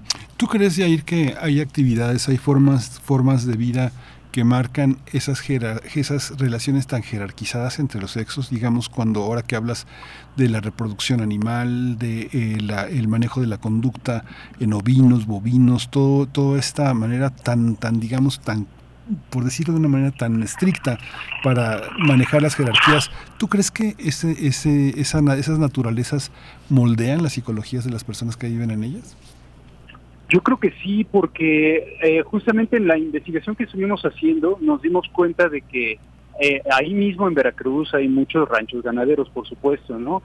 Eh, generalmente pues están en, un, en una ubicación de, montaña, de, monte, y, y, estos ranchos ganaderos a lo que se dedican es justamente a hacer unas combinaciones genéticas, arreglos genéticos para modificar el comportamiento de los animales. Es decir, eh, no solo su, su, comportamiento biológico reproductivo, sino su comportamiento de conducta, es decir, a las vacas las hacen más dóciles para que no se no se resistan a, a cuando las ordeñan, por ejemplo, o también eh, cada vez que, que tienen que tienen una cría están prácticamente ya listas para volver a, a, procrear, ¿no? Eh, todo eso se ha ido modificando genéticamente y definitivamente es una es una actividad que yo creo que tiene un peso ético para las personas que, que realizan ese trabajo y definitivamente yo creo que en la reflexión les ha de les ha de mover algo en su comportamiento del día a día, ¿no? Eh, entonces yo creo que sí afecta definitivamente toda esa observación y esa reflexión de la naturaleza y de lo que nosotros estamos haciendo con la naturaleza. Y cuéntanos, Jair, ¿cómo, cómo, cómo están, cómo están con, cómo están organizados, cómo es, son, eh, están ahora en la capilla, un espacio, como decía al inicio, muy importante, muy ecuménico, muy humanitario, humanista, este crítico. ¿Cómo, cómo eh, están, están formados? ¿Quiénes son ustedes? ¿Cómo se, se llaman Antropos Teatro? ¿Los podemos seguir bajo ese nombre tanto en, en, Twitter como en Facebook? ¿Cómo seguirlos? ¿Cómo, ¿Qué es lo que han hecho? ¿Cómo se configura la compañía? ¿Cómo llegaron a la, a la capilla? Claro, este, mira, eh, la compañía como tal por el momento no tiene no tiene página, pero este nos pueden seguir en respecto a esta obra con el título de la obra tenemos una página en Facebook que es Nada ocurrió esta noche. Y a mí me pueden seguir también porque ahí estoy eh, subiendo toda la información de esta obra y de los proyectos eh, que, van saliendo. Eh, mi página de Facebook ya es Torres Baizabal. Respecto a lo que me decías de otros proyectos de la compañía, pues sí, ya llevamos más de 10 años ah, haciendo proyectos teatrales tanto en Jalapa como en la Ciudad de México y esta obra surge pues a partir de, una necesidad de, generar un producto escénico del género realista. Y justamente de ahí viene esta necesidad de hablar de la familia, porque ese género realista a mí siempre me remite al, al núcleo familiar, no al seno familiar donde se gestan nuestros valores que nos definen para toda la vida y también donde podemos adquirir nuestros mayores temores y nuestras mayores frustraciones. Entonces de ahí es donde surge este proyecto en particular. Pero eh, en la capilla he presentado ya tres obras, bueno, esta es la tercera, afortunadamente nos han, nos han recibido con, con mucha, mucha cordialidad, con muchas ganas de ver lo que se hace en Jalapa y este y estamos muy agradecidos también con el teatro realmente eh, poder estrenar aquí es la verdad es un lujo para nosotros. Sí, qué interesante. Y esta, una obra, una obra como esta, Jair, eh, se, se, presenta, piensan presentarla también en Veracruz. ¿Cómo es recibida por un público, eh, digamos, pensando en el tema, en el, realismo, cuando está aparentemente, cuando es tan realista una obra, parece que es documental, ¿no? A veces la gente se siente muy identificada y muy agredida. ¿La han presentado en Veracruz? Sí, en Veracruz, en Veracruz tenemos planeado presentarla eh, para septiembre. Mm. Y, sí, qué bueno que lo que lo mencionas, porque no, definitivamente no es el no es el caso el, el asunto documental o autobiográfico, ¿no? Para nada, es más bien como una investigación que tiene que ver con eh, con conflictos universales del ser humano, que son justamente eh, pues las pasiones, como como bien decías, los las pasiones que son prohibidas, eh, los deseos que son prohibidos y, creo que pues todos nos podemos eh, identificar con eso, los objetivos que, que nosotros tenemos y que no comparten los demás, por ejemplo nuestra propia familia o las personas en las que en las que quisiéramos confiar más, eh, esos son los tipos de conflictos que se abordan en la obra. Y además, bueno, específicamente ya hablando de, de, este proyecto, lo que te comentaba del, del homenaje a, a nuestra cultura veracruzana, pero pero nada más, no tiene ninguna ninguna intención de, de, ventanear a nadie ni nada, ¿no? O sea, Sí. Aunque luego, luego la gente se siente aludida, Yair, pero, pero bueno, es parte del teatro, digo, identificarnos es parte de la, de la aventura teatral. Te agradecemos mucho que estemos, que estés con nosotros. Mucha mierda para hoy, mucha suerte también en otros términos. Hoy a las 8, 8, de la noche, del 5 al 26 de julio, todos los miércoles. Eh, hay que eh, buscar también el teatro, teatrolacapilla.com, ahí está, ahí está la, la programación y ahí está la obra. Y bueno, mucha, mucha suerte en esta temporada de verano, Yair. Muchísimas gracias y gracias por el espacio y por esta conversación tan agradable. Una disculpa porque estoy en la avenida de Zaragoza, está un poquito ruidoso. Pero bueno, mientras mientras no mientras no estés en la Cuauhtémoc y te confundan con mobiliario urbano, te salvas. Gracias, Jair Torres eh, Baizábal. Mucha suerte, mucha suerte. La capilla eh, de Antropos Teatro, eh, nada pasó esta noche. Nada ocurrió esta noche. Gracias. Muchísimas gracias, hasta, luego. Nos vamos a ir con música, nos vamos a despedir con música de esta edición de Primer Movimiento, nada menos que con Santa Sabina y esto que es lo que somos, Babel. Esto fue Primer Movimiento, el mundo desde la universidad.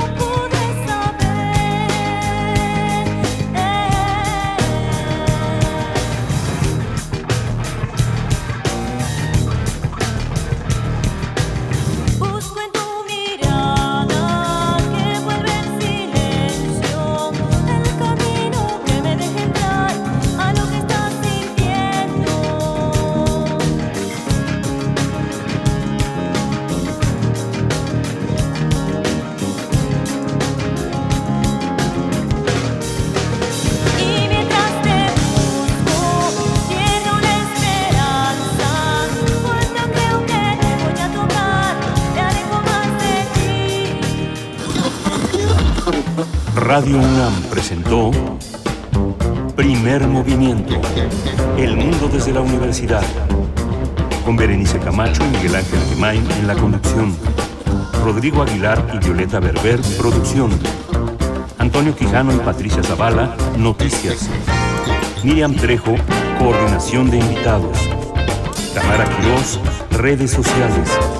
Arturo González, operación técnica. Locución, Tessa Uribe y Juan Staca. Quédate en sintonía con Radio UNAM. Experiencia sonora.